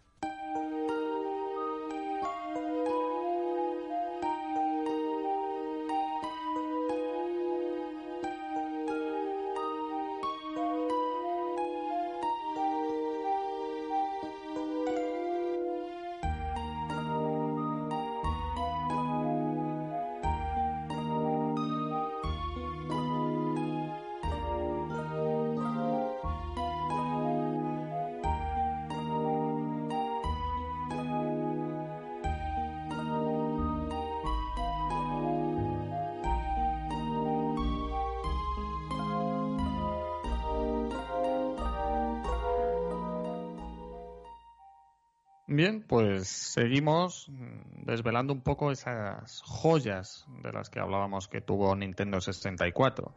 En este caso, en agosto de, ese ya lejano año 2000, pues Mario decidió experimentar una nueva aventura rolera, después de haber debutado con el genial Super Mario RPG para Super Nintendo.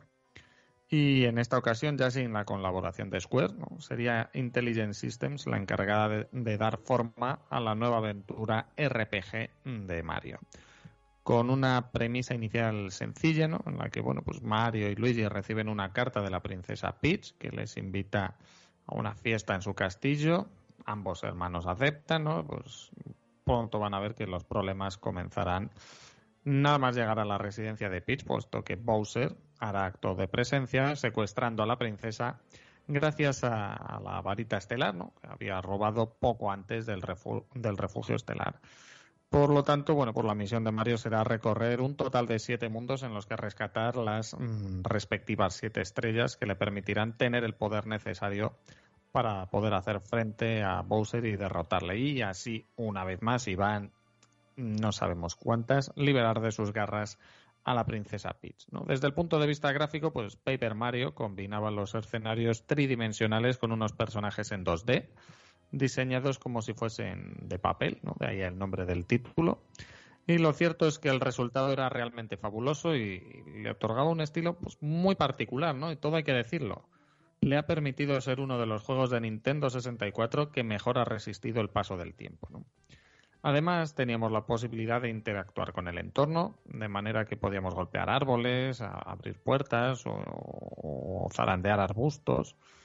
Esto nos invitaba a recorrer a fondo los escenarios, aumentando el nivel de exploración del título. ¿no? En lo jugable, pues Paper Mario no, nos mostraba un RPG de, de, combates por turnos, en los que la novedad es que no debíamos limitarnos a dar la orden a nuestros personajes, sino que bueno, pues había que pulsar determinados botones en momentos concretos pues para tener éxito o para golpear más fuerte a, nuestros enemigos, de manera que los combates en Paper Mario pues eran mucho más inmersivos que los combates por turnos tradicionales. Por supuesto, cuanto más luchábamos, pues más fuertes nos hacíamos gracias a los puntos estrella que íbamos acumulando y que bueno, hacían las veces de los puntos de experiencia tan típicos de los RPGs. Aquí cada vez que reuníamos 100 puntos estrella, pues conseguíamos, conseguíamos mejorar nuestro nivel.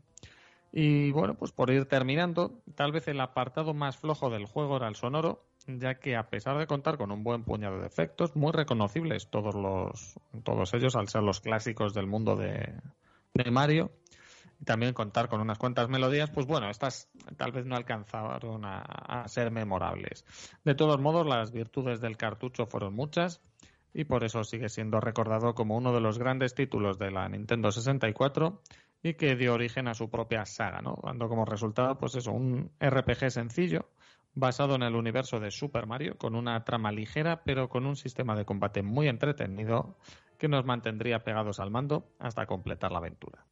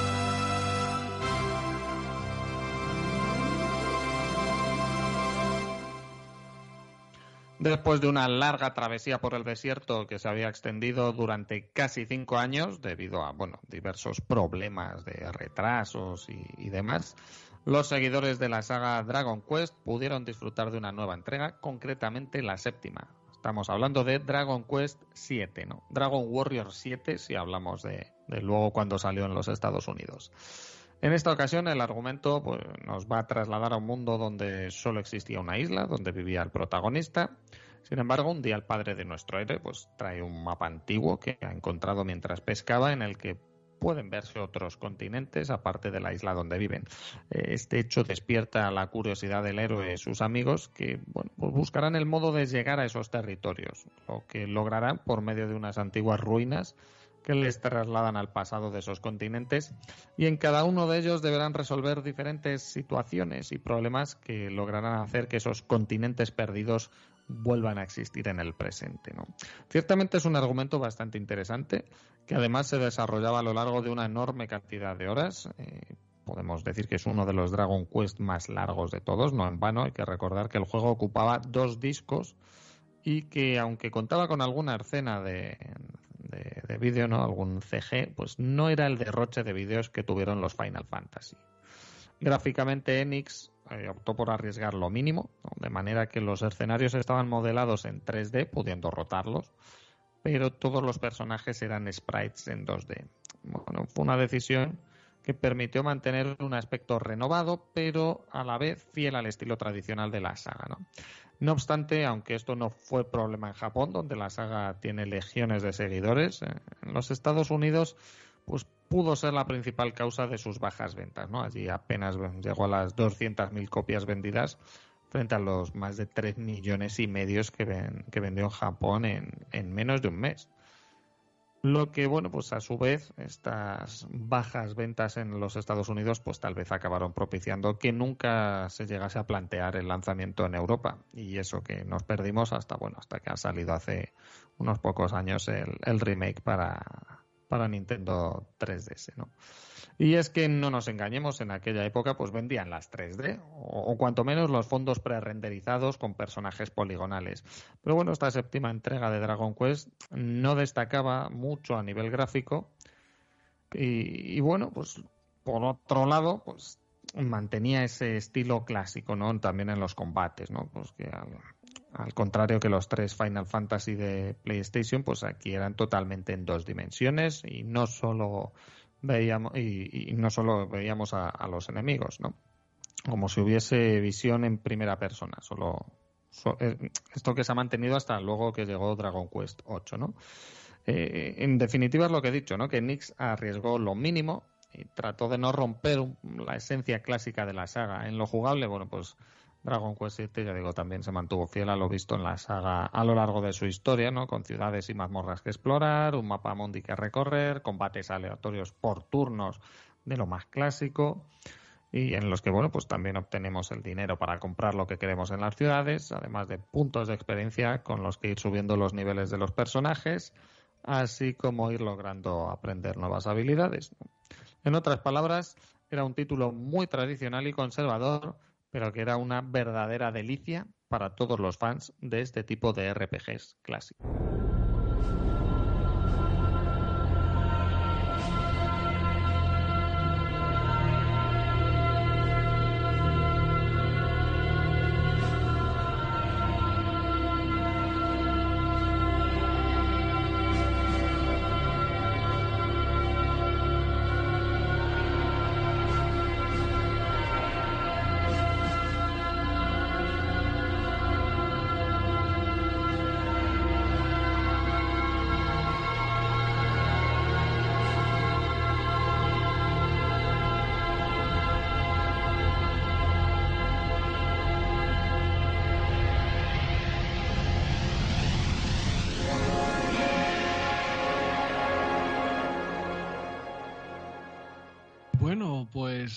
Crisis 2 es el primer juego desarrollado por eh, el estudio Capcom Production Studio 4 junto con Devil May Cry y, es un auténtico juegazo también de este año que fue el año 2000. Yo no jugué al primero, así que no puedo deciros mucho sobre pues cuáles fueron los cambios o las novedades que introdujo, Sí que tengo entendido que mientras que el Dino Crisis original era más tirando hacia el survival horror, como una especie de Resident Evil, pero con dinosaurios, que se suele decir, ¿no? Pues esta segunda entrega estaba un poquito más orientada a la acción. Aún así, Dino Crisis 2 sigue siendo una propuesta, mm, bueno, bastante similar a Resident Evil, es decir, género acción-aventura, utiliza cámaras fijas. Em, las diferencias, es verdad que hay áreas que son bastante abiertas, que lo que es el arsenal y también la diversidad de los enemigos pues es mucho mayor y quizá tiene algo menos de énfasis en los puzzles, aunque también los tiene, ¿eh? tiene, tiene, tiene puzzles. Y se centra más en la exploración y en el combate.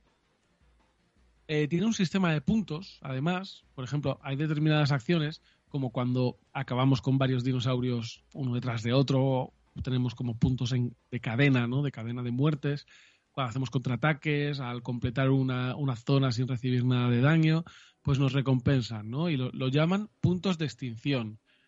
Eh, estos puntos además eh, funcionan como moneda del juego y nos servirá pues para, comprar armas, para comprar mejoras, botiquines, munición, eh, vendas, porque también quiero recordar que había como un, algún tipo de ataques de algunos enemigos que nos causaban sangrado y que nos hacían como una hemorragia que solo se quitaba con vendas, en fin, ítems variados, ¿no?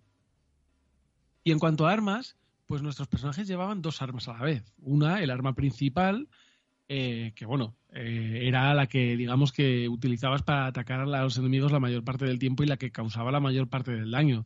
Por ejemplo, la escopeta, eh, un rifle, un lanzallamas. Pero es que luego aparte, como había dos personajes que íbamos controlando alternativamente, que no lo he dicho, pero bueno, son Dylan y, Regina, ¿no? y, cada uno tenía otro arma adicional que aparte podíamos ir mejorando y demás, y que les daba acceso a, algunas zonas exclusivas. O sea, a caminos que estaban bloqueados con un personaje y luego cuando cambiabas al otro, pues por ejemplo Dylan tenía un machete que podía cortar la vegetación en una parte que Regina no podía pasar, pues este tío abría un camino y ya se podía meter, ¿no? Y bueno, además también hay algunas secciones donde, por ejemplo, estamos subidos a un vehículo y, el juego cambia temporalmente durante un rato y se convierte en una especie de shooter on rails, ¿no? Donde directamente llegan como oleadas de dinosaurios y tenemos que dispararlas ahí a muerte y acabar con ellas. Y un poco en cuanto a la exploración y a la ambientación, pues más o menos lo mismo que pasaba con los Resident Evil y con el primer Dino Crisis. Eh, hay distintos documentos, distintos archivos que vamos encontrando y que nos dan eh, bueno, pues nos dan un poquito más de detalles, nos dan un poquito más de, profundidad sobre la historia, sobre los eventos, sobre los escenarios del juego.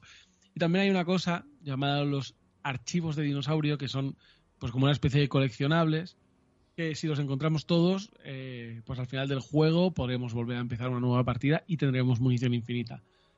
Eh, como ya es típico en todos los juegos de Capcom de la época, pues hay un montón de, de, cosas a desbloquear y de modos extra. Había una cosa que era cuando te pasabas el juego Extra Crisis, que tenía como dos modos más, uno que eran como un coliseo en el que había que sobrevivir contra hordas de dinosaurios cada vez más complicadas, em, otro que era Dino Duel, que se supone, se supone, y ahora explico por qué, que controlábamos a un a peleas, o sea, controlábamos a un dinosaurio en una especie de modo de peleas entre un dinosaurio y otro, pero esto no lo sé porque en la época yo recuerdo que me pasé el juego, que se suponía que había que desbloquear de este modo y no sé por qué no conseguí, nunca conseguí jugar a esto. No sé si había que hacer algo especial o qué, pero nunca, nunca conseguí jugar y me dio un poco de rabia porque tenía muchas ganas.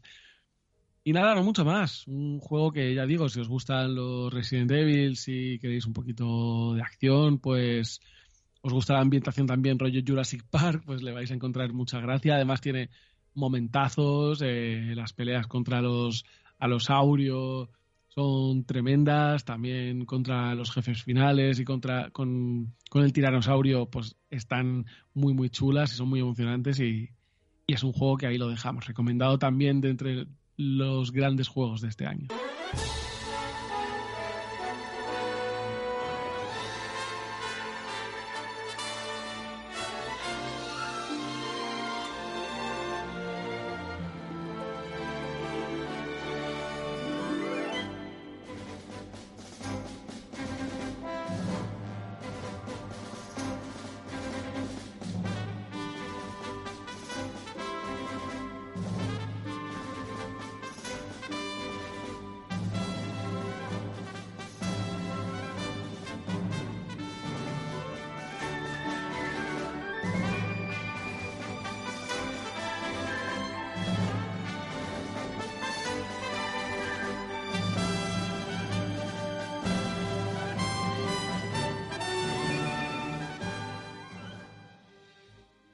Toda consola que se precie necesita de un buen RPG y la Dreamcast de Sega, que hasta entonces estaba algo floja, pues en este 2000 le llegaron el Grandia 2 que antes ha comentado Uri y este pedazo de juego que me toca ahora a mí comentar que fue Skies of Arcadia.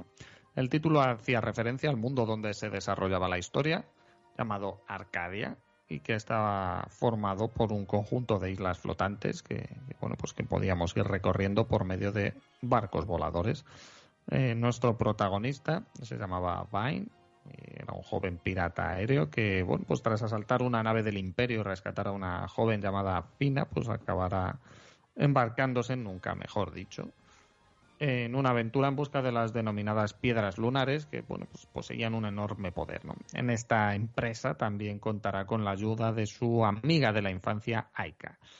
Gráficamente el juego estaba a un magnífico nivel, con todo diseñado en 3D, tanto los personajes como los escenarios y todo ello muy bien modelado. Eh, por lo tanto, pues eh, también todas las escenas cinemáticas estaban hechas con el mismo motor gráfico del juego. A nivel sonoro contaba también con una gran calidad, tanto en lo referente a los efectos de sonido como a la banda sonora que nos acompañaba. A nuestro país llegó al año siguiente, esto sí es verdad, pero bueno, al menos lo hizo con los, con los textos en español, lo que siempre es digno de agradecer. Los combates optaban por, pues, por una propuesta clásica de los RPGs, es decir, combates aleatorios y desarrollo por turnos. En el caso de, de Skies of Arcadia, pues, tendremos la opción de manejar un total de hasta cuatro personajes a la vez, eh, cada uno con sus propias características y habilidades, como es normal en este tipo de juegos. Y por supuesto, también como es habitual en, la, en el género, los enfrentamientos serán vitales para acumular experiencia y las magías que irán aprendiendo gracias a unos objetos especiales que podíamos enlazar a las armas. Como curiosidad, pues contábamos con una barra de espíritu que empleábamos para hacer las magias y los movimientos especiales y que podíamos recargar pues a base de gastar algún turno concentrándonos, ¿no? No obstante, bueno, pues existía también otro tipo de combate. Eran aquellos que enfrentaban a los barcos voladores, por lo que también teníamos la opción de ir mejorando nuestra aeronave, equipándole pues, pues mejores cañones, blindaje, ¿no? mejoras en su motor. Concluyendo, Skies of Arcadia pues, fue un magnífico RPG que tal vez tuvo la mala suerte de ser lanzado en una consola que murió prematuramente, como fue el caso de la Dreamcast, y no obstante, pues un par de años después fue portado a GameCube con algunos añadidos, de manera que pues tuvo una segunda oportunidad de llegar a recibir el cariño del gran público.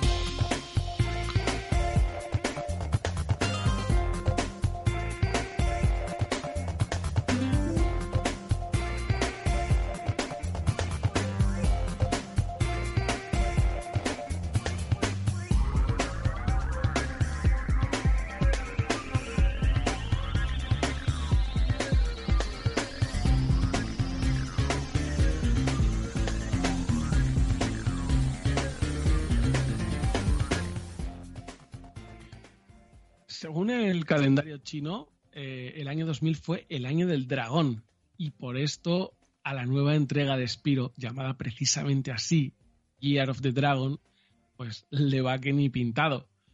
Eh, yo los Spiro, la verdad es que son juegos que en su época, bueno, pues quizás sí que lo probé, sobre todo en aquellas demos que, salían en los juegos de Crash Bandicoot también, en esta extraña eh, sinergia que había entre ambas sagas, ¿no? Pero, pero no fue hasta la Reignited Trilogy de PS4 que, que me los he pasado.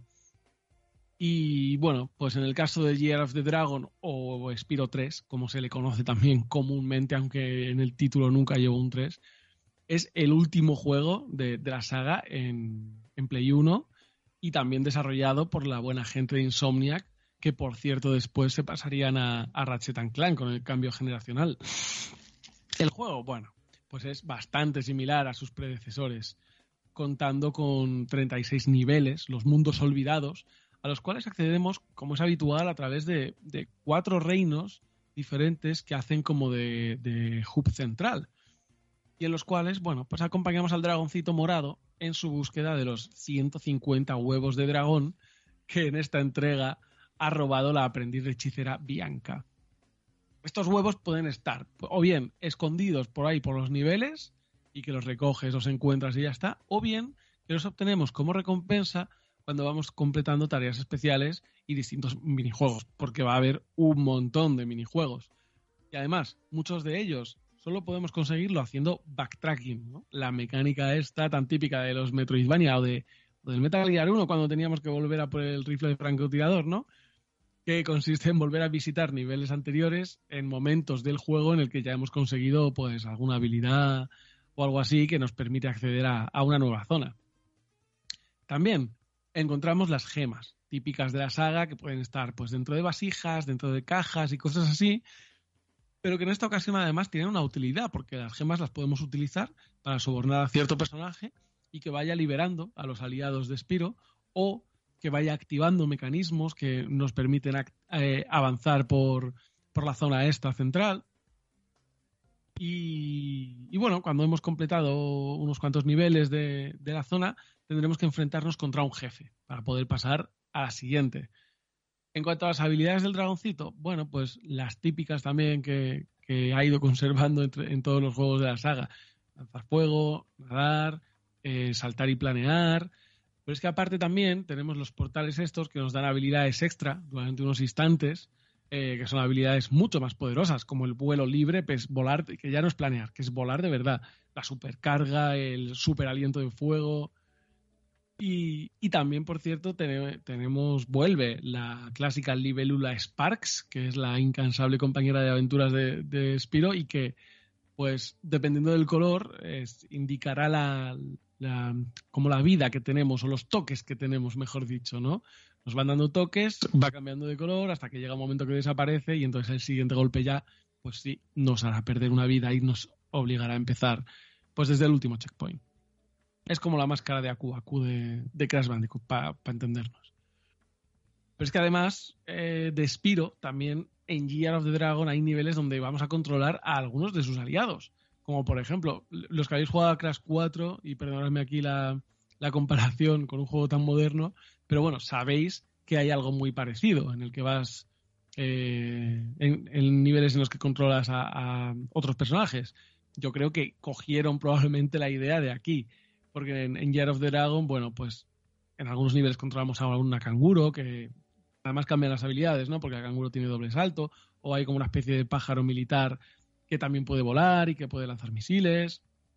Y, que bueno, pues que le da bastante variedad también al asunto, porque por si no fuera ya lo bastante variado con todos los minijuegos, todas las habilidades y todas las historias, pues, pues más todavía. Por cierto, la banda sonora está compuesta por Stewart Copeland, que para quien no lo conozca, batería de The Police, ahí os dejo el dato. Y con todo esto, yo no sé si es el mejor Spiro, pero probablemente sí que es el, el más variado, y yo por ello creo que esto es uno de los grandes juegos de, de este año 2000.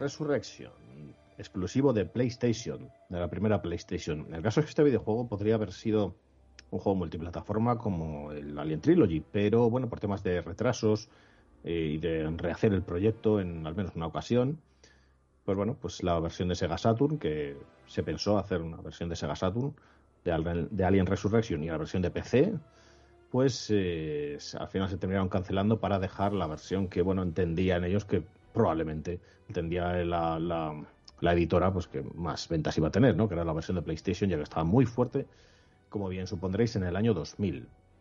Esto salió más o menos cuando salió PlayStation en Europa y cuando salió PlayStation en Estados Unidos, PlayStation 2, quiero decir, y cuando salió PlayStation 2 en, en los Estados Unidos, no recuerdo mal.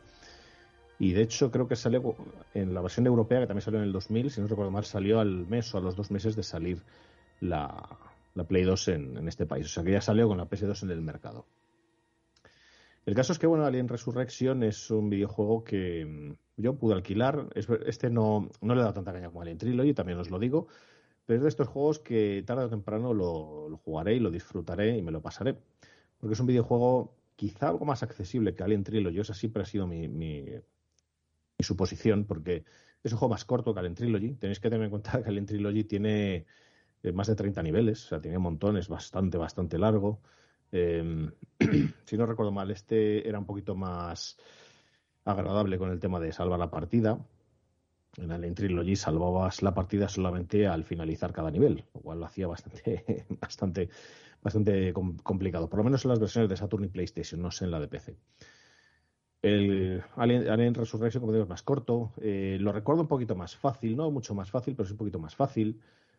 Recuerdo que este juego era más al estilo de cómo ya se estaban haciendo los FPS. No digo que fuera tanto como Half-Life, pero sí que es verdad que tenía un estilo un poco más eh, llevadero. Es decir, no era, no era tanto de ir pasando niveles eh, sin mucha más historia, ¿no? Aquí había más cinemáticas, había más. como era más corto, también estaban más eh, digamos, eh, juntas, ¿no? O sea, que pasaba menos tiempo entre una cinemática y otra eh, pasando, digamos, al avanzar en el juego, quiero decir.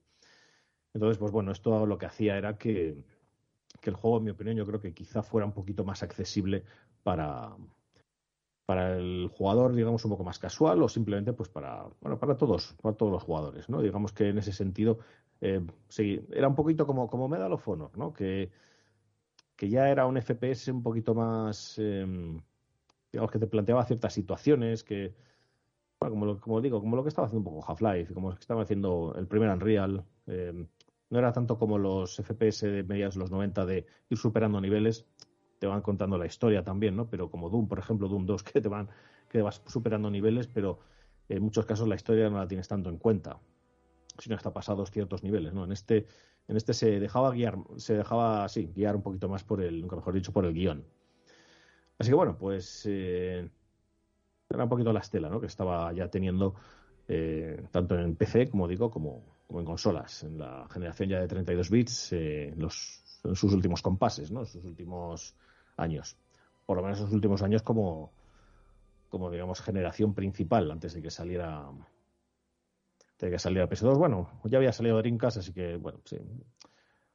99, 2000, digamos, que aún así ya quedaba poquito, ¿no? Para que acabara como tal. Así que, bueno, sí, sí que era uno de los últimos, uno de los últimos años. Bien. Alien Resurrection. Eh, manejamos a la Teniente Ripley, por supuesto, aunque en ciertos momentos puntuales vamos a manejar a otros personajes. Eh, esto es una cosa que, bueno, eh, se ha hecho en ciertas ocasiones y siempre ha quedado bien para contar la historia a veces es eh, interesante o incluso necesario, así que bueno, pues así, así se ha hecho. Aunque bueno, Ripley es, como no, la protagonista de Alien Resurrection, que, bueno, es un poco lo que todos queremos, ¿no? En este caso tenemos 10 niveles, como digo, tenemos 8 armas, si no recuerdo mal, son más armas que en, el Trilogy, ¿no? En este caso sí que han hecho más, más cosas, porque si no recuerdo mal, en el Trilogy eran la pistola, la escopeta, eh, la metralleta, el, ¿cómo se llama la metralleta? Pero bueno, y el Pulse Rifle, el rifle de impulsos, eran cuatro, si no recordamos. En este son el doble: una pistola, una escopeta, un arma láser, una, eh, bueno, un rifle de asalto, como el, creo que es parecido al, al del Trilogy, un lanzagranadas, un lanzallamas, creo también, hasta un lanzacohetes y no sé si un arma, un arma eléctrica también, creo que tenían. el videojuego, bueno, pues en cualquier caso eh, tuvo buena recepción, creo recordar, y, técnicamente aprovechaba bien lo que era PlayStation. La historia, aquí me pilláis, creo que la historia es más o menos la misma que la de él en Resurrection, o por lo menos eh, sí que sigue un poco la, historia de, no sé si es una historia paralela o algo así, pero vamos, creo que sigue la historia de, la cuarta película de, Alien.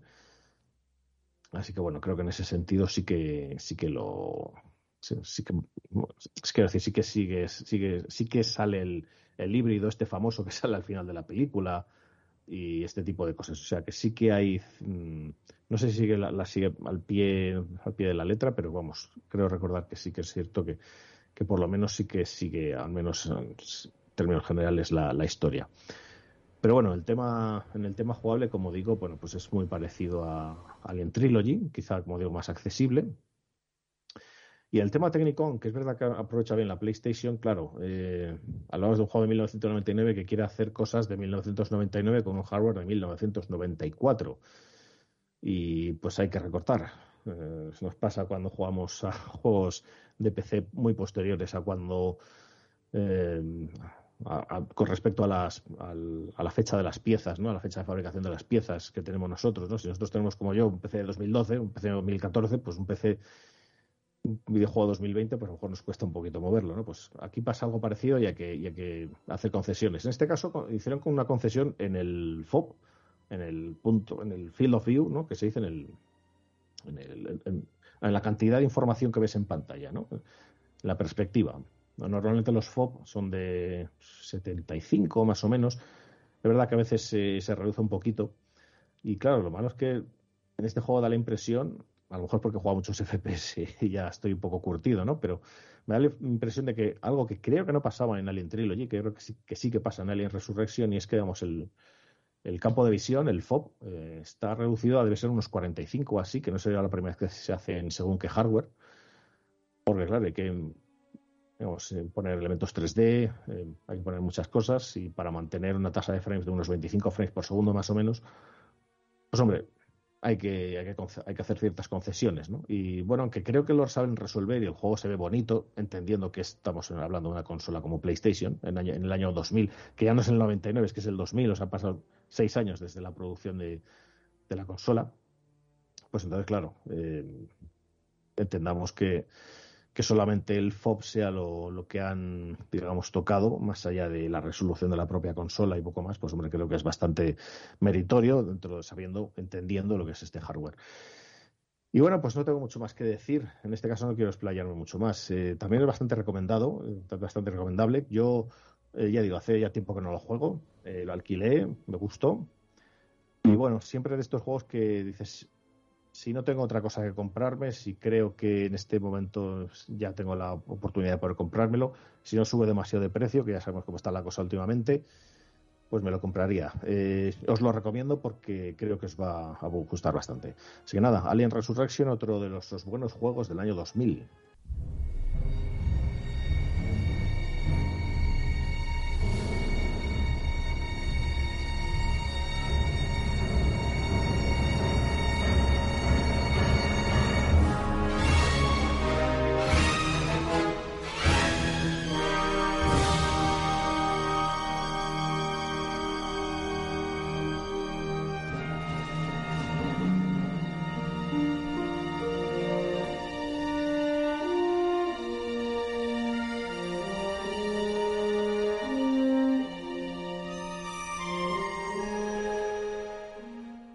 Hablaba Andrés precisamente de Medal of Honor y toca hablar de la que fue la gran secuela del primer Medal of Honor, además también en exclusiva para la primera PlayStation, aunque después más tarde tuvo una especie de port recordado lógicamente para Game Boy Advance. Hablamos de Medal of Honor Underground, que para mí, oye, Perfect Dark es brutal, evidentemente, pero creo que tiene algunos encantos que lo hacen también especialmente único para mí, además, y he jugado a muchos de ellos, no todos, pero prácticamente, es mi Medal of Honor favorito. Mm, evidentemente, algo tiene que tener, ¿no? De entrada, esta música que estamos escuchando, después hablaré de su compositor porque probablemente sonará muchísimo, pero es tremenda. El caso es que en unos tiempos en que los FPS pues eran más cosa de PC, poco también lo hablaba Andrés ahora, PlayStation logró cautivarme realmente con una aventura exclusiva muy épica, ¿no? El primer Medal of Honor ya fue una eh, muestra excelente de cómo convertir eh, pues un conflicto bélico en un shooter en primera persona que fuera intenso, cinematográfico, espectacular y sobre todo inmersivo. Pero este siguiente, la secuela llamada Underground y lanzado en PlayStation en octubre del 2000, yo creo que subió el listón todavía más, ¿no? Seguía siendo un first person shooter al final muy clásico en el sentido de ofrecer una campaña lineal en la que derrotara a una infinidad de soldados y enemigos, pero lo hacía de un modo que parecía que estábamos viviendo una película, ¿no? En la que éramos nosotros el protagonista, o la protagonista en este caso, porque era una mujer y mucho antes de que lo hiciera Battlefield, por cierto, que se habló mucho de la portada de Battlefield, la portada de Medal of Honor Underground ya tenía a la mujer protagonista ahí puesta, ¿no? De hecho, muchos de esos elementos cinematográficos a los que hago referencia yo creo que fueron pioneros también para lo que vino después con sagas como Call of Duty y todo lo que nos ha ofrecido. Hablamos, como no, de todos esos momentos, escenas, combates scriptados, ¿no? En los que estaba programado todo de la forma que tenía que suceder. Y era muy espectacular, ¿no? Desde un, algo que volaba por los aires, cuando pasabas por un lugar exacto, ¿no? O, donde aparecía un soldado concreto, ¿no? Que si morías sabías que en la siguiente partida volvía a aparecer del mismo modo, ¿no? Sorprendiéndote, a lo mejor saliendo de, de un escondite. Siempre de forma visualmente impactante, y además jugablemente muy medido, muy medido porque era un diseño de niveles especialmente pensado, como un puzzle, ¿no? En ese sentido de todos los enemigos estaban siempre en el mismo sitio y, tú tenías que resolver ese puzzle. Vistosidad y jugabilidad explosiva yo creo que son y eran sus grandes virtudes. Por otra parte, la inteligencia artificial de los enemigos a mí personalmente en la época me pareció alucinante. Se comportaban de una forma prácticamente real, ¿no? Eh, era un avance para la época, una locura. Pedían ayudas, tomaban coberturas, hablaban en voz alta podías incluso hacerles perder el casco, que era súper divertido, ¿no? Si disparabas a la cabeza, pero un poco más arriba, ¿no? A veces incluso sin querer, porque tú querías apuntar directamente a la cabeza. Incluso reaccionaban, ¿no? Diferentes según cómo y dónde les disparabas.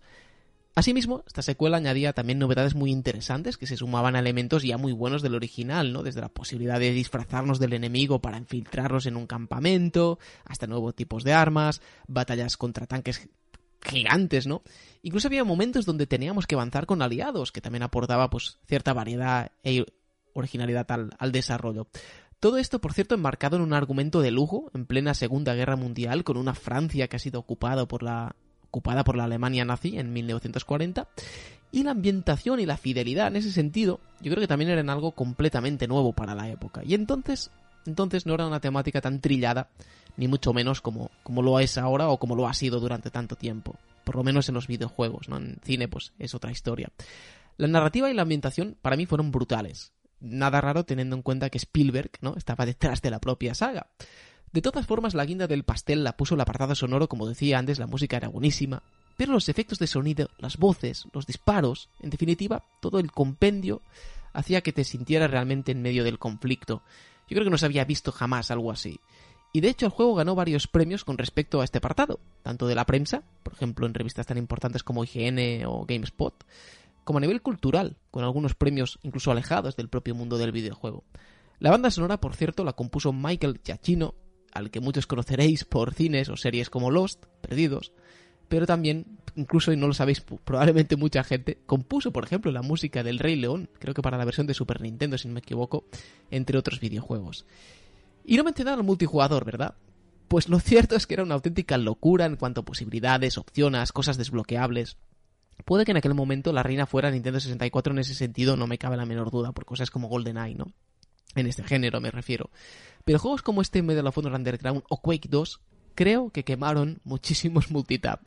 Si nunca lo habéis jugado, hacedlo, se mantiene en forma y un aviso, no hay cura automática. Aquí tienes que buscarte los botiquines, que es tal y como debía ser en un juego de nuestro querido retro. Si no aquí, pues cualquiera ganaba la guerra, ¿no?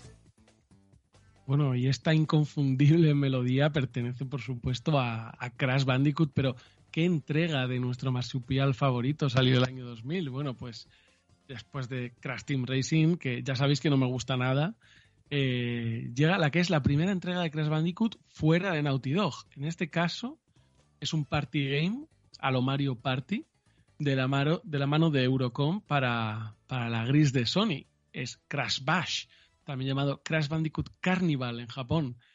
Eh, y aunque la idea del juego viene de nada más y nada menos que de Mark Cerny, ya lo conoceréis la mayoría, es una persona muy relacionada con el propio nacimiento del personaje y que además en años siguientes cobrará una importancia creciente dentro de, dentro de Sony. En, en cuanto, bueno, voy a ser bastante breve en este juego, porque tampoco hay mucho más que contar, pero sí que quiero repasar un poquito los modos de juego que tenía, porque aparte de los típicos de modo de batalla y de torneo, que se podían disfrutar tanto en solitario o con hasta cuatro amigos, está el modo aventura que se podía jugar, pues un solo jugador o mi versión favorita, que era pasarse la historia jugando por parejas, que era como jugar en equipo. En este modo, bueno, pues íbamos ascendiendo eh, a través de habitaciones como si fueran eh, Warp Rooms, al más puro estilo de Crash Bandicoot 2. Y, y en cada prueba, pues teníamos, igual que ocurre en, las en todas las fases de, de los juegos anteriores, que teníamos pues, cristales, gemas y demás, pues aquí un poco lo mismo. En cada prueba tenemos que ir ganando las copas, los cristales, las gemas, las reliquias, que como vienen siendo costumbre, y también combatiendo contra jefes al superar cada una de las, de las salas Warp.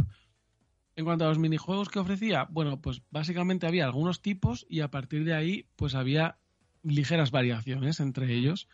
Em, así muy rápidamente, bueno, pues estaba uno que era como una especie de pinball pero a cuatro jugadores con subidos a, a naves espaciales. O más que pinball, era como el, el air hockey, ¿no? El air hockey este que, tienes como una portería y tienes que evitar que entre el disco, pues un poco lo mismo. Eh, estaba el de cabalgar sobre un oso polar en un bloque de hielo y, expulsar a los rivales. Estaba el del pogo, que la verdad es que era de mis favoritos. Había que ir como saltando en un saltador e ir pintando las baldosas de, de nuestro color, pues para conseguir diferentes efectos dependiendo del, del nivel, ¿no? Pero en principio, pues tener el mayor número de baldosas de nuestro color posible.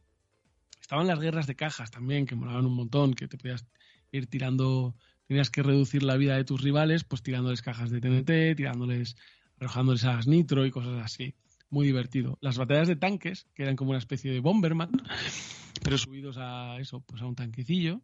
Había una especie de carreras también en minicircuitos, que la verdad es que eran muy sencillas, pero también eran muy adictivas y picaban mucho.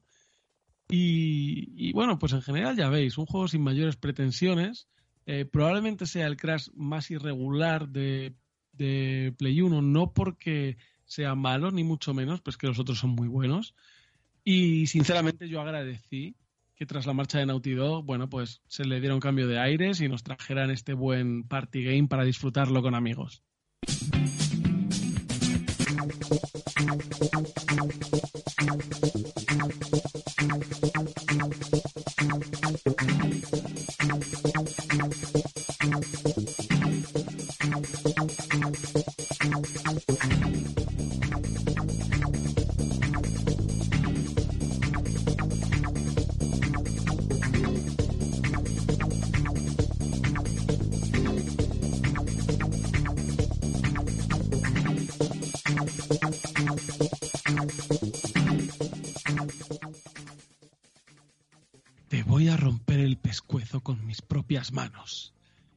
Así es como empieza la intro de Driver 2, Driver 2, un juego donde ya esta propia secuencia inicial era toda una declaración de intenciones.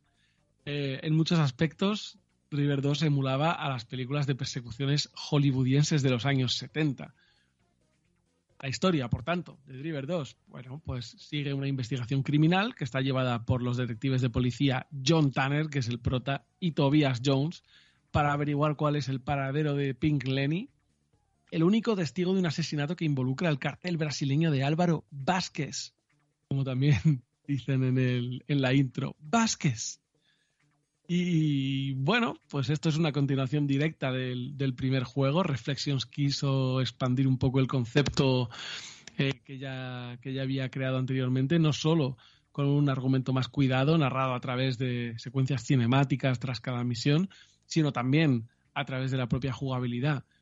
En esta ocasión, Tanner, el protagonista, pues puede bajar del coche para explorar, puede cambiar de vehículo, aunque a diferencia de Grande Fauto, que sería el principal competidor de esta saga, tampoco hay mucho más que pudiera hacer. Olvidaos de, de andar disparando por ahí, por ejemplo. Pero eso sí, como compensación, la conducción en Driver estaba mucho más cuidada y era mucho más realista que en la saga de Rockstar. Y bueno, el juego tiene cuatro ciudades en las que se ambienta. Eh, Chicago, que es la que tiene esos, los puentes móviles, puentes levadizos, ¿no? Tan, característicos. Y también La Habana, Las Vegas y Río de Janeiro. Cada una, pues con su propia ambientación y que además podemos visitar en un modo libre. Eh, fuera de las restricciones de tiempo, de las misiones y todo eso. Y además, en la mayoría de casos, los vehículos que vamos encontrando en las calles de las ciudades, las misiones, están basados en modelos reales. Eh, en cuanto al juego en sí, pues Driver 2 podéis esperar un juego de conducción muy, muy desafiante. Eh, tanto es así que tengo que reconocer que yo nunca me conseguí pasar la misión del pistolero, que no sé si era la última o la penúltima del juego, algo así. Era una persecución infernal que intenté decenas y decenas de veces hasta acabar pues dándola por imposible, básicamente. Eh, el juego estaba dividido en dos CDs, porque tenía, como digo, muchas secuencias FMVs. Cada CD eh, tenía los mapas de dos ciudades y también recuerdo que a nivel técnico tenía unos tiempos de carga bastante infernales. Quizá en la época no lo notábamos tanto, pero jugar a un Driver 2 hoy en día se podía hacer bastante pesado. Y nada, finalmente, como curiosidad, también decir que hubo un port de este juego para Game Boy Advance que sinceramente yo no lo he probado. Así que si alguno de los oyentes lo tuvisteis, pues nos lo podéis poner en los comentarios qué tal estaba, porque yo sinceramente ni idea. Pero Driver 2, el de Play 1, sí que os puedo decir que era uno de los juegos eh, de persecuciones o, o el juego de persecuciones que más merece la pena de toda la consola.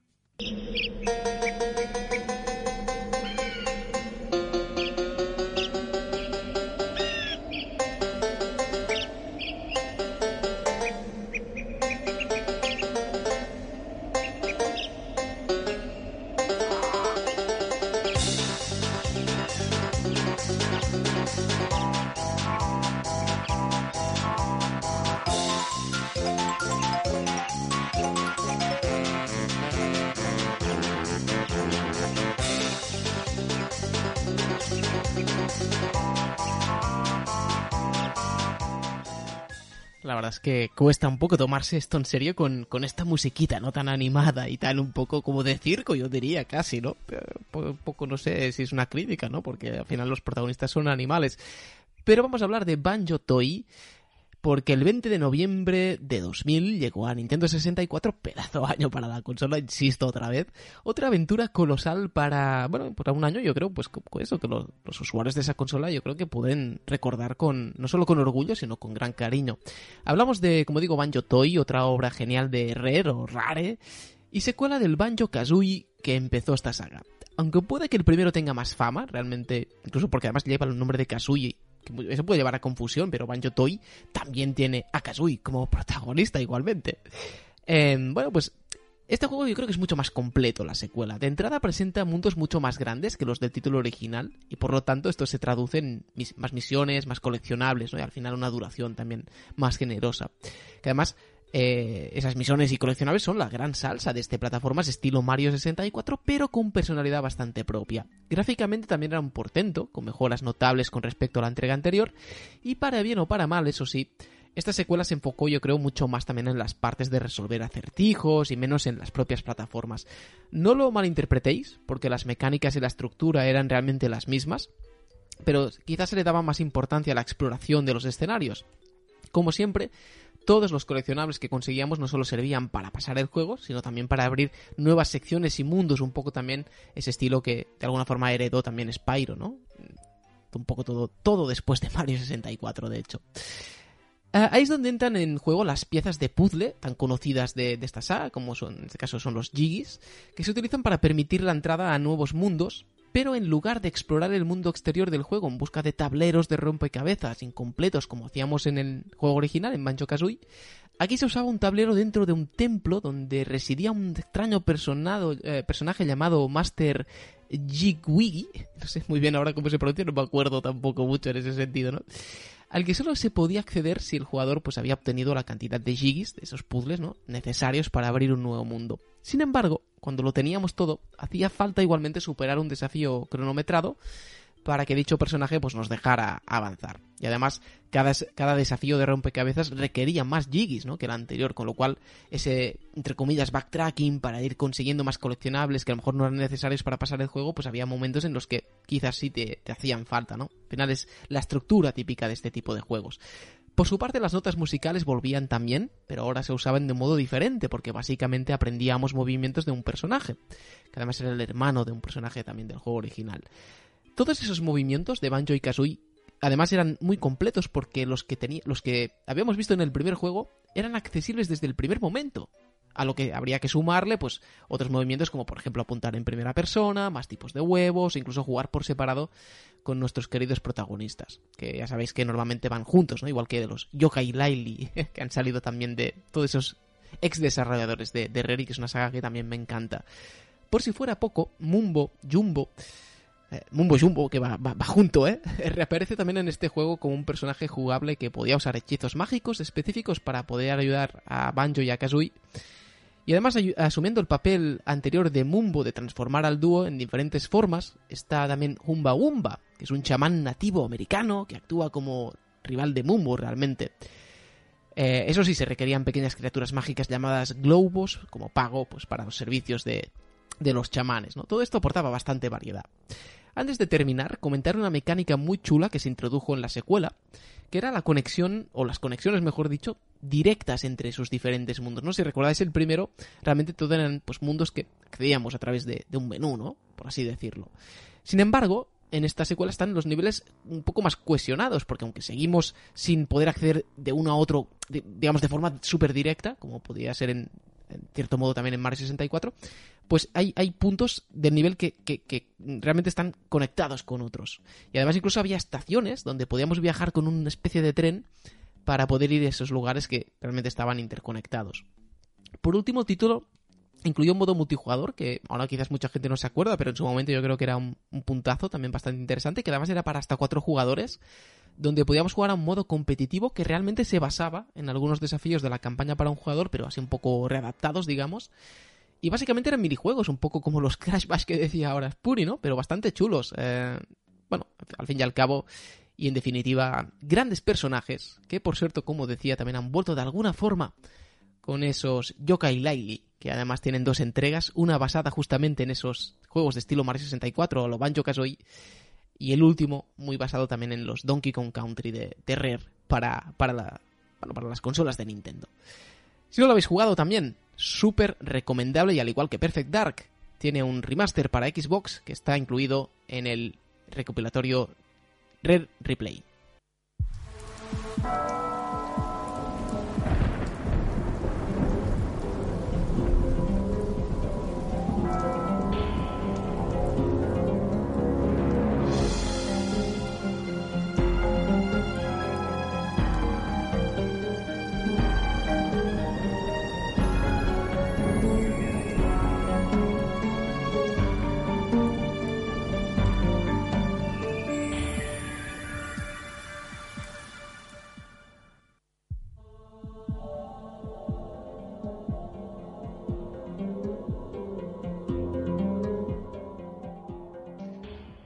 Pues ahora vamos con Tomb Raider Chronicles, el último Tomb Raider para PlayStation, el último Tomb Raider que tiene el motor, digamos, eh, que se podrían hacer Tomb Raiders para 32 bits. Y, el último Tomb Raider también de Dreamcast, desafortunadamente. Que digo, no salió el Ángel de la Escuela en Dreamcast, porque bueno, ya ya no se hicieron mucho más juegos eh, para Dreamcast después de 2001, como ya sabéis, al menos dentro del ciclo comercial de la consola.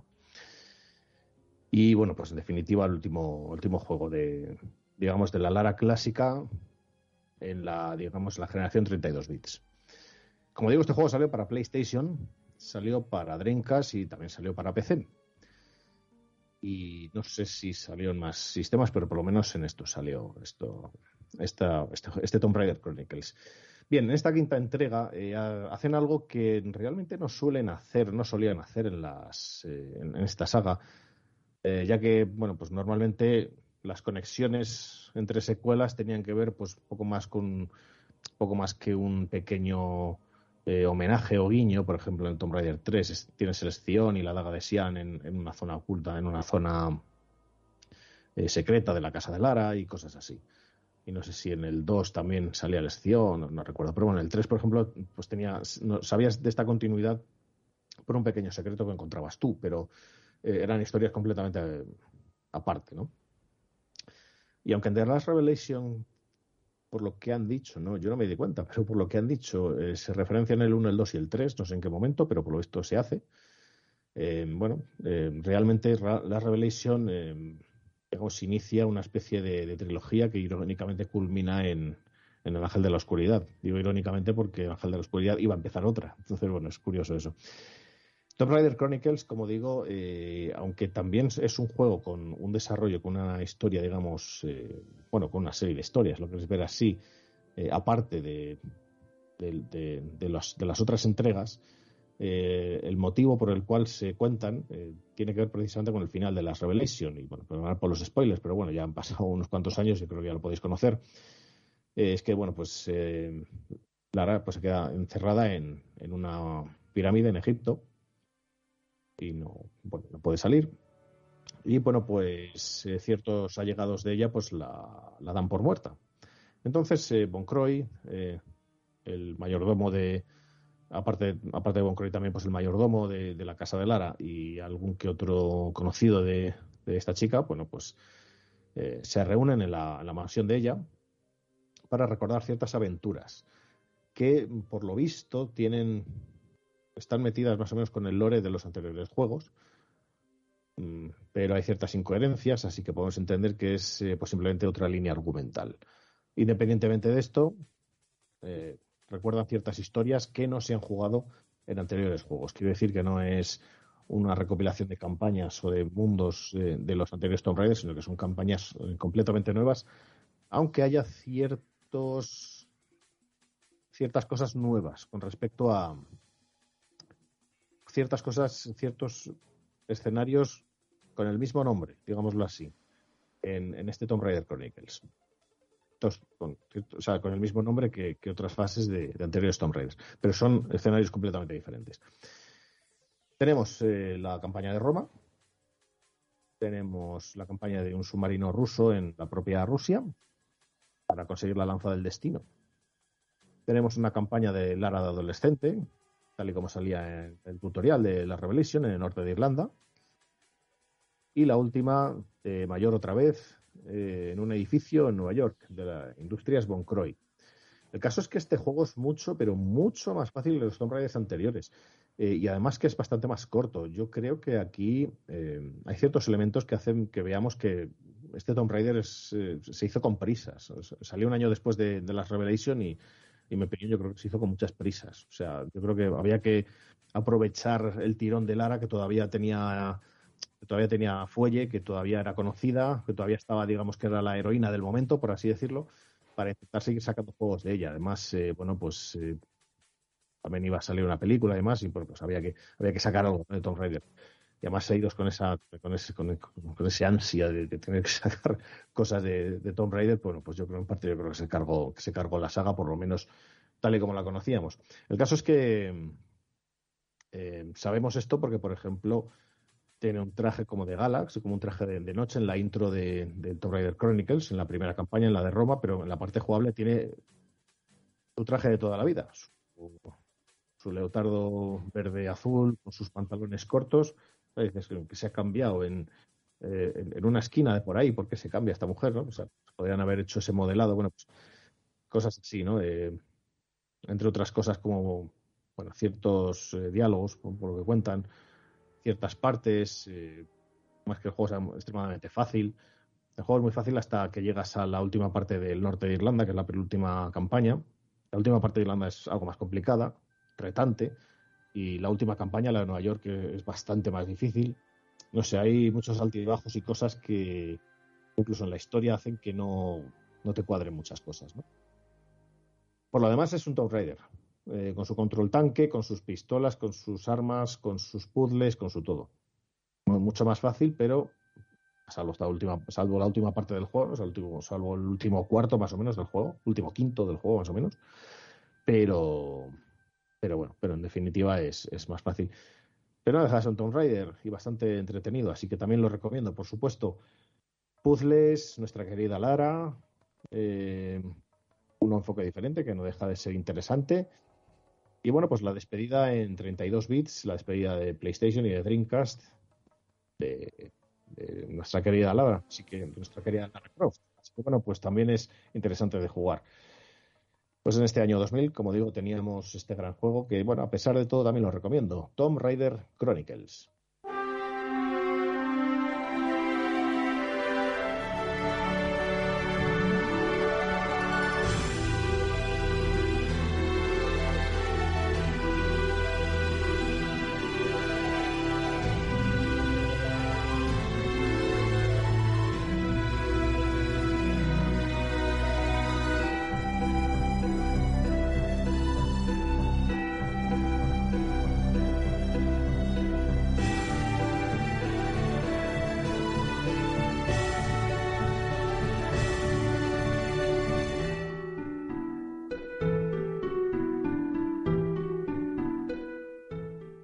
Escuchar esta música y también me vienen un montón de recuerdos a la cabeza, ¿no?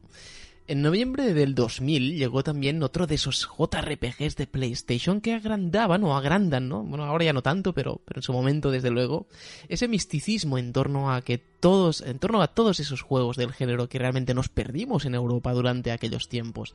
Por suerte, en 2006 llegó a nuestro territorio un port 1 a 1 para PSP de ese juego. Y así es como pudo enamorarme del que hasta ahora es mi Tales of favorito. Es cierto que todavía soy un cadete en la saga por eso, ¿no? De entrada me encanta su historia, que empieza de forma muy inocente, pero acaba con nuestros protagonistas envueltos en un marrón que no les correspondía. Además mezclando un mundo más clásico y realista, entre comillas, no, no es exactamente medieval, porque realmente no sería eh, el estilo, pero sí que es mucho más clásico y realista, con otro mucho más fantasioso y futurista, de hecho. Todo a través de una brecha dimensional que les permite incluso pues viajar un poco entre esos reinos. Su trama es bastante buena en el sentido de que no es nada plana y te va dando pues nuevas pinceladas cada dos por tres, con giros además bastante interesantes. De hecho, el argumento del juego propició incluso unos 13 episodios de un anime producido por Chebek que se basaba en la misma trama.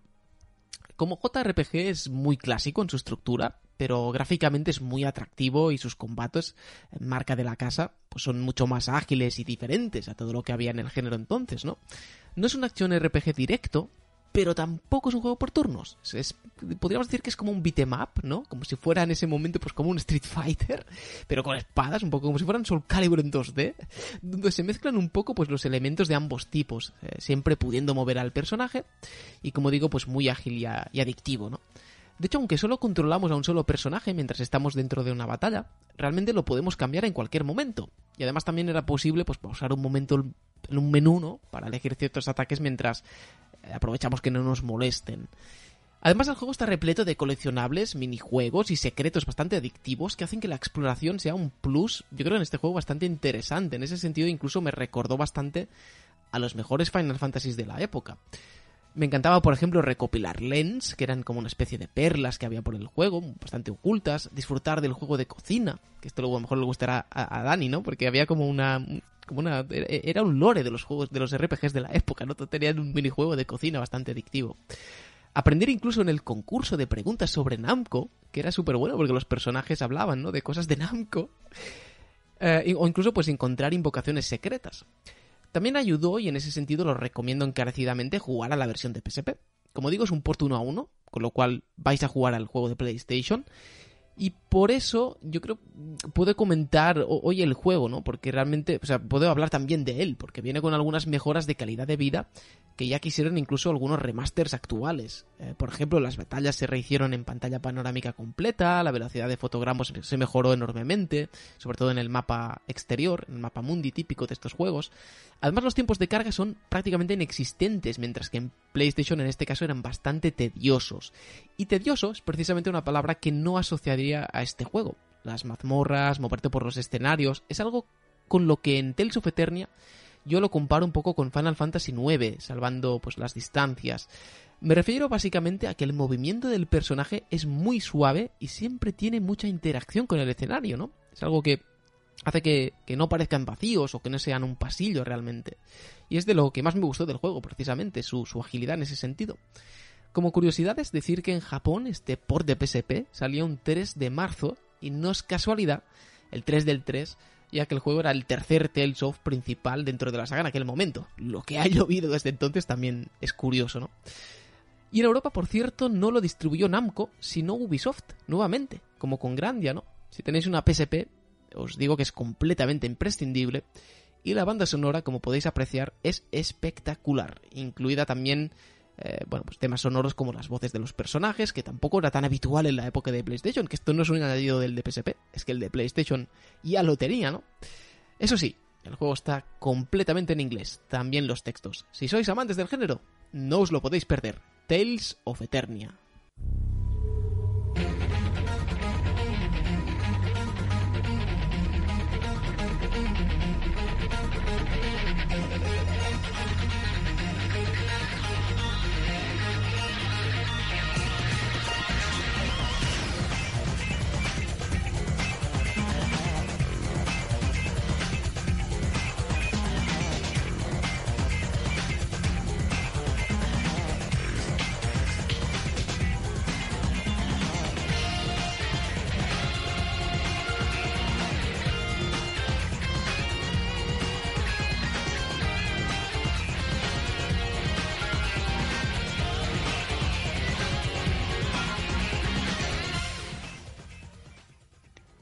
Acabando el año 2000, pues llegó uno de esos claros ejemplos de juego devorado por el hype o IP generado, ¿no? The Bouncer.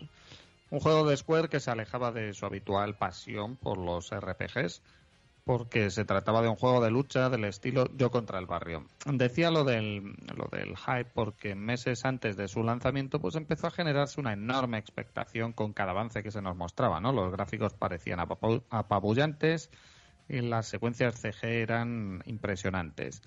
No era la primera vez que de Square ante el género de, la lucha, pues a sus espaldas contaba con los dos Tobal y el Ergaze que dieron la luz en la primera PlayStation, por lo que todo parecía indicar que nada podía salir mal. Sin embargo, The Bonzer acabó pasando sin pena ni gloria y no porque fuese un mal juego, que no lo es, sino porque tampoco es el juegazo que parecía que iba a ser. En otras palabras, no cumplió con las expectativas que había creado y mucha gente se sintió decepcionada con el resultado final. Pero bueno, si entramos a valorar el juego, pues bueno, pues su argumento giraba en torno a unos porteros del bar Fate, de esos que denominamos gorilas y que son los que dan nombre al juego, pues un bouncer en inglés es precisamente eso. Y giraba en torno a una misteriosa chica llamada Dominique que por alguna extraña razón pues era secuestrada por la corporación Mikado típica premisa de este tipo de juegos que nos permitía recorrer los bajos fondos de la urbe repartiendo estopa para solucionar la situación. Y quizás uno de los toques propios de Square y su amor por los RPGs fue el de los Bowser Points, eh, una especie de puntos de experiencia que se nos otorgaban al derrotar a un enemigo y que podíamos canjear por mejoras en nuestras estadísticas, que eran vitalidad, ataque y defensa, ¿no? De manera que, bueno, pues con cada combate nuestro, eh, en cada combate vencido, ¿no? Nuestro personaje se iba perfeccionando. Teníamos tres personajes distintos para escoger, Sion, Bolt y Kou. Y aunque la historia era muy parecida en los tres casos, pues una serie de decisiones a lo largo del juego pues iban determinando algunos eventos y el propio final del juego. Quizás lo peor de todo, lo que acabó condenándole a un segundo plano fue lo más importante en un título de estas características, ¿no? que sería la jugabilidad. Y es que aunque el apartado técnico era soberbio, ¿no? con una enorme calidad gráfica y un, decente nivel sonoro con posibilidad de sonido 5.1, el juego fallaba en dos cosas. Por un lado, el exceso de secuencias CG, ¿no? que lo convertían casi en una especie de experiencia mitad película, mitad juego. Y cierto es que eran espectaculares, ya lo hemos dicho, pero eh, cuando te compras un juego, lo que quieres es jugar. Y en el caso de The Bouncer, cada dos por tres tenías que parar para ver una secuencia de vídeo y eso al final acababa lastrando la propia experiencia, ¿no? Aunque eso sí, podían saltarse pulsando el botón Start. Por otro lado, el sistema de combate resultaba un tanto simple y además, bueno, pues contaba con inconvenientes como el juego de cámaras, que al ser automático, pues no siempre acertaba a mostrarnos la acción. Por lo tanto, y en conclusión, The Bouncer fue víctima de su propio hype, de su propio IP, como me gusta decir a mí, quedando como un buen juego, pero lejos del pepinazo que se esperaba meses antes de su lanzamiento.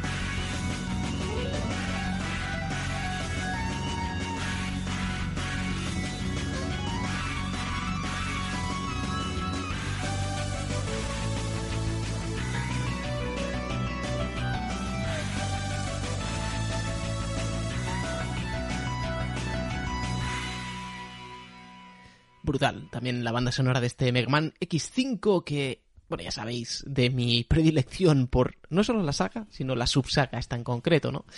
También salió el 30 de noviembre, curiosamente, como el propio Tales of Eternia, protagonizando uno de esos momentos de la industria que se repiten muy bastante más a menudo de lo que creemos, ¿no? Cuando en un mismo día, después de a lo mejor de una sequera de lanzamientos, ya hemos visto que en el 2000 no fue el caso, pero pues después tienes que elegir, ¿no? Cuál quieres. Y los japoneses también eran mucho de ambas sagas, con lo cual a lo mejor lo tuvieron complicado.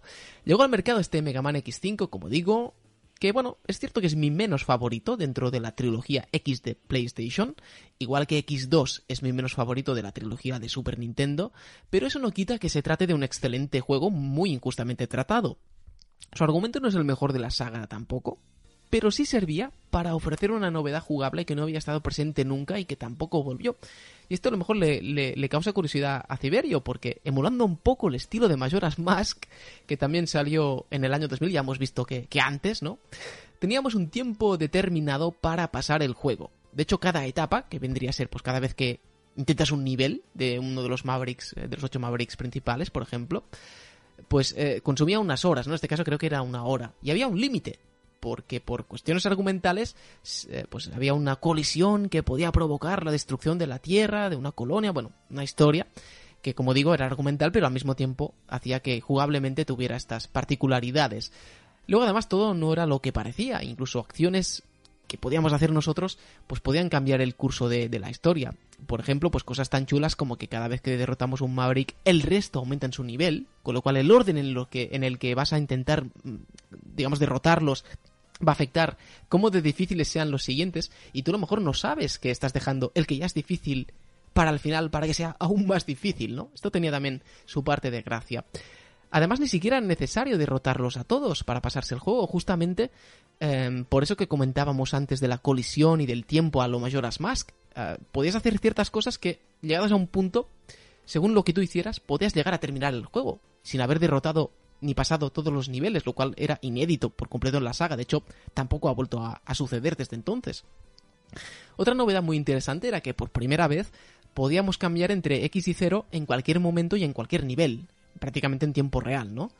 Eh, recordad que en X4, de hecho, teníamos que elegir a uno de los dos para completar el juego, que era el mismo juego, aunque tuvieran cinemáticas distintas y habilidades diferentes, pero además, en este X5, según cuál elegíamos al empezar el juego, porque igualmente nos hacían elegir uno teóricamente principal para el juego, pues el otro se podía ver afectado. De hecho, perdía parte de su poder, el que, por, decirlo así, era el secundario, ¿no? Y esto también, pues hacía que las elecciones que, que pues tuvieran su parte de estrategia. También destacaron nuevos movimientos como el de agacharse, que era inédito en la saga, y todo sin olvidarnos de obtener y utilizar una serie de objetos especiales, además algunos eran solamente pues para cierto personaje, que no habían estado presentes anteriormente. Aún así, esta entrega fue criticada justamente por repetir la misma, la, la misma fórmula de siempre, que al fin y al cabo pues es lo que querían los fans, es lo que queríamos todos, ¿no?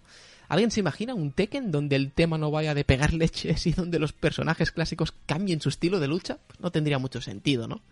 En definitiva era la misma estructura de los X, que ya era una evolución al mismo tiempo de los Mega Man normales. Mucha acción, plataformas, trampas, poderes que podíamos conseguir con esa mecánica un poco de papel, piedra, tijeras, villano carismático, un poco el estilo Bowser, ¿no? Que siempre vuelve, una dificultad exigente, Mavericks o jefes con un diseño impecable y patrones muy currados que hace falta aprender para poder derrotarlos, un poco lo de siempre, ¿no?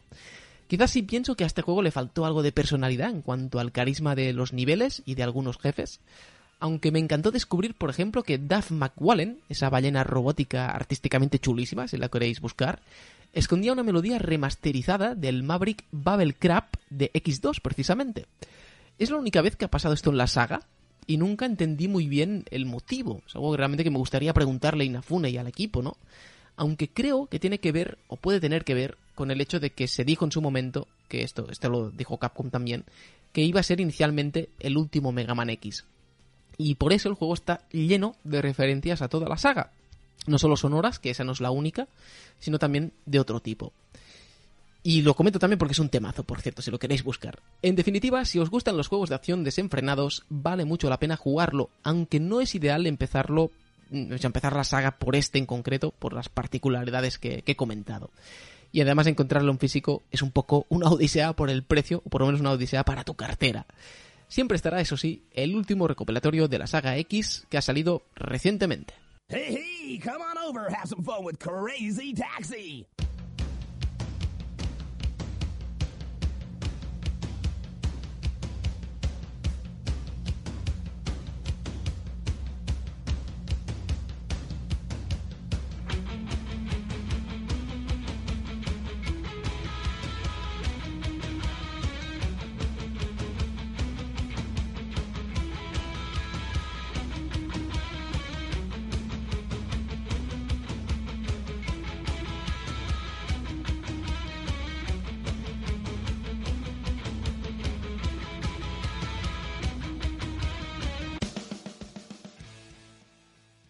Bueno, pues después de tanto juegazo que hemos estado viendo, de tanto JRPG, aventuras, de disparos, de plataformas, pues llega un género que es quizá un poco más minoritario, pero ni mucho menos es eh, menos divertido, porque voy a hablar de un arcade y, y voy a hablar de Crazy Taxi. Y ahora ya los conocedores del juego pues diréis, pero Pablo, es que Crazy Taxi salió en el 99 y es verdad, es verdad que salió en el 99, esto es una recopilación de, juegos del año 2000, pero, pero eh, la versión de consola, que es la más popular, eh, la versión de Dreamcast, sí que salió al año siguiente. Entonces, bueno, pues por eso lo hemos incluido aquí. También hay versiones posteriores de Play 2 y de GameCube, del 2001, de PC del 2002, incluso de años mucho más recientes que lo colgaron eh, para PlayStation Network, en Xbox Live Arcade, en teléfonos móviles, es un juego muy porteado, haya, estado hasta en la caja de los cereales, o sea, que no lo ha jugado es porque no ha querido.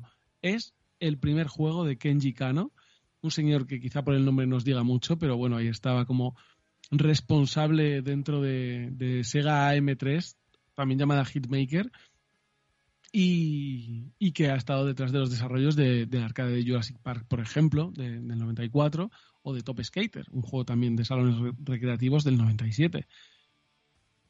Un juego que, por cierto, originalmente salió para recreativos en la, en la archipopular placa de, de Sega Naomi. Entonces, Crazy Taxi. La parte de taxi está bastante clara, ¿no? En lo que va a consistir el juego. Va a ser coger viajeros, llevarlos al destino lo más rápidamente posible para ganar dinero, que van a ser los puntos que vamos a tener dentro de esa partida, y dependiendo de lo rápido que hayamos llegado al destino, pues tendremos más puntos o menos. Si el crono se agota, pues el señor se baja sin pagar y perderemos unos preciosos segundos. También conseguiremos dinero dinero extra, puntos extra, haciendo maniobras como, por ejemplo, esquivar a otros vehículos por los pelos o saltando y cosas así. Tenemos una flecha verde en la parte superior de la pantalla que nos va a ayudar a orientarnos. Y, hay varios modos de juego. Bueno, en el, en el arcade original solo había uno, que era empezar con un minuto y si lo vas haciéndolo bastante bien en las carreras, vas ganando poquito a poco algunos segundos de margen. Esto, en su momento, según cuenta eh, el director, era una novedad, ya que muchas de las recreativas de este tipo de la época se ajustaban a la norma no escrita de ofrecer por 100 yenes 3 minutos de juego. Eh, eso sí, en los ports eh, se incluye este modo a tiempo fijo, en los ports que hubo posteriormente a consola, a PC, que no, un tiempo fijo de 3 minutos, 5 o 10, que no se podría extender. Y aparte de esto, además, ofrecería otro modo, que es el Crazy Box, que, bueno, pues tiene como minijuegos, desafíos muy locos, como por ejemplo jugar a los bolos con el taxi y cosas así de, extravagantes.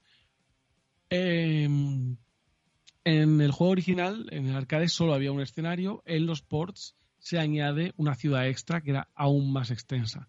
En cualquier caso, ambas eran ciudades de ambientación muy playera, con una fuerte inspiración por las pronunciadas cuestas de San Francisco. Y, aparte en esta ciudad la podíamos recorrer con cuatro conductores y sus taxis que tenían distintos atributos.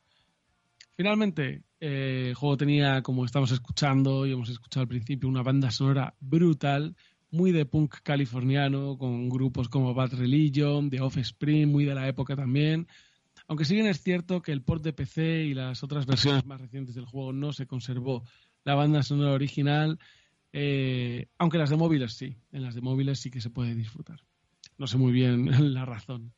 Y ya para terminar, con una curiosidad, Crazy Taxi tiene probablemente uno de los, uno de los ejemplos más tempranos de product placement en la industria del videojuego, ya que eh, dentro del mapa había algunos negocios reales, negocios, empresas de la vida real, y los viajeros podían pedirte ir a ellas. Entonces no era raro que un viajero te pidiera pues ir al Pizza Hut, ir a la tienda de Levis, ir al Kentucky Fried Chicken, eh, cosas así. Ya digo, un juegazo divertidísimo y que cierra esta nuestra tremenda lista de juegos del año 2000.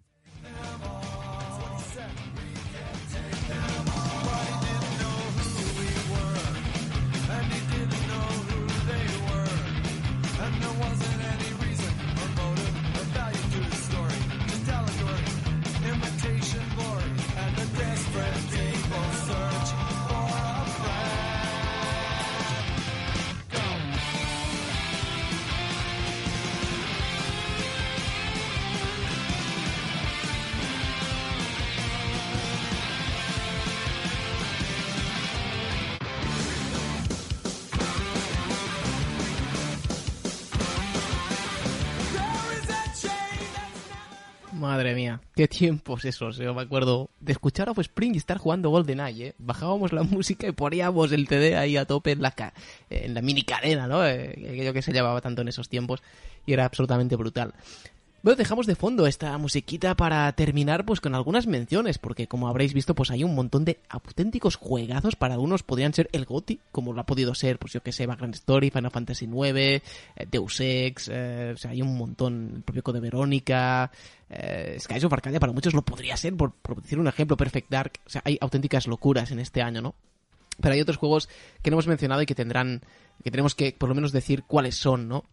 Ahora Andrés os hablará de algunos de PC muy rápidamente, pero yo simplemente pues que quería mencionar pues desde otros juegos de PlayStation 2 que al final han tenido poco protagonismo, porque hemos hablado de algunos de Dreamcast que posteriormente llegaron a Play 2, pero no olvidemos que en Play 2 hubo cosas curiosas como el propio Eternal Ring de, From Software, había hubo pues recopilatorio de Gradius del 3 y el 4, tuvimos Orphan, que es un RPG que a mí particularmente me gustó bastante, Dark Cloud, Kessen en, en estrategia, o sea, Ratchet Reserve, eh, perdón, Ratchet Reserve, bueno sí, Ratchet Reserve 5 efectivamente, ahora también estaba pensando en el 64 de Nintendo 64, un montón de juegos, ¿no? Así que, bueno, pues eh, habrá que mencionarlos un poquito. Así que, Andrés, te dejo que hables precisamente de algunos peceros que, hombre, mm, si son fans de, ese tipo de géneros, eh, la verdad es que también fueron absolutamente brutales y que hoy no hemos tenido aquí a Rubén Sevilla, que es el que nos habría podido ayudar más en ese sentido, pero hay que mencionarlos.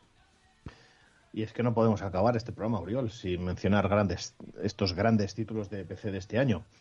Diablo 2, de los más míticos. Te podías crear un personaje entre varias clases y la gracia estaba en mejorar constantemente tu equipo derrotando enemigos y jefes.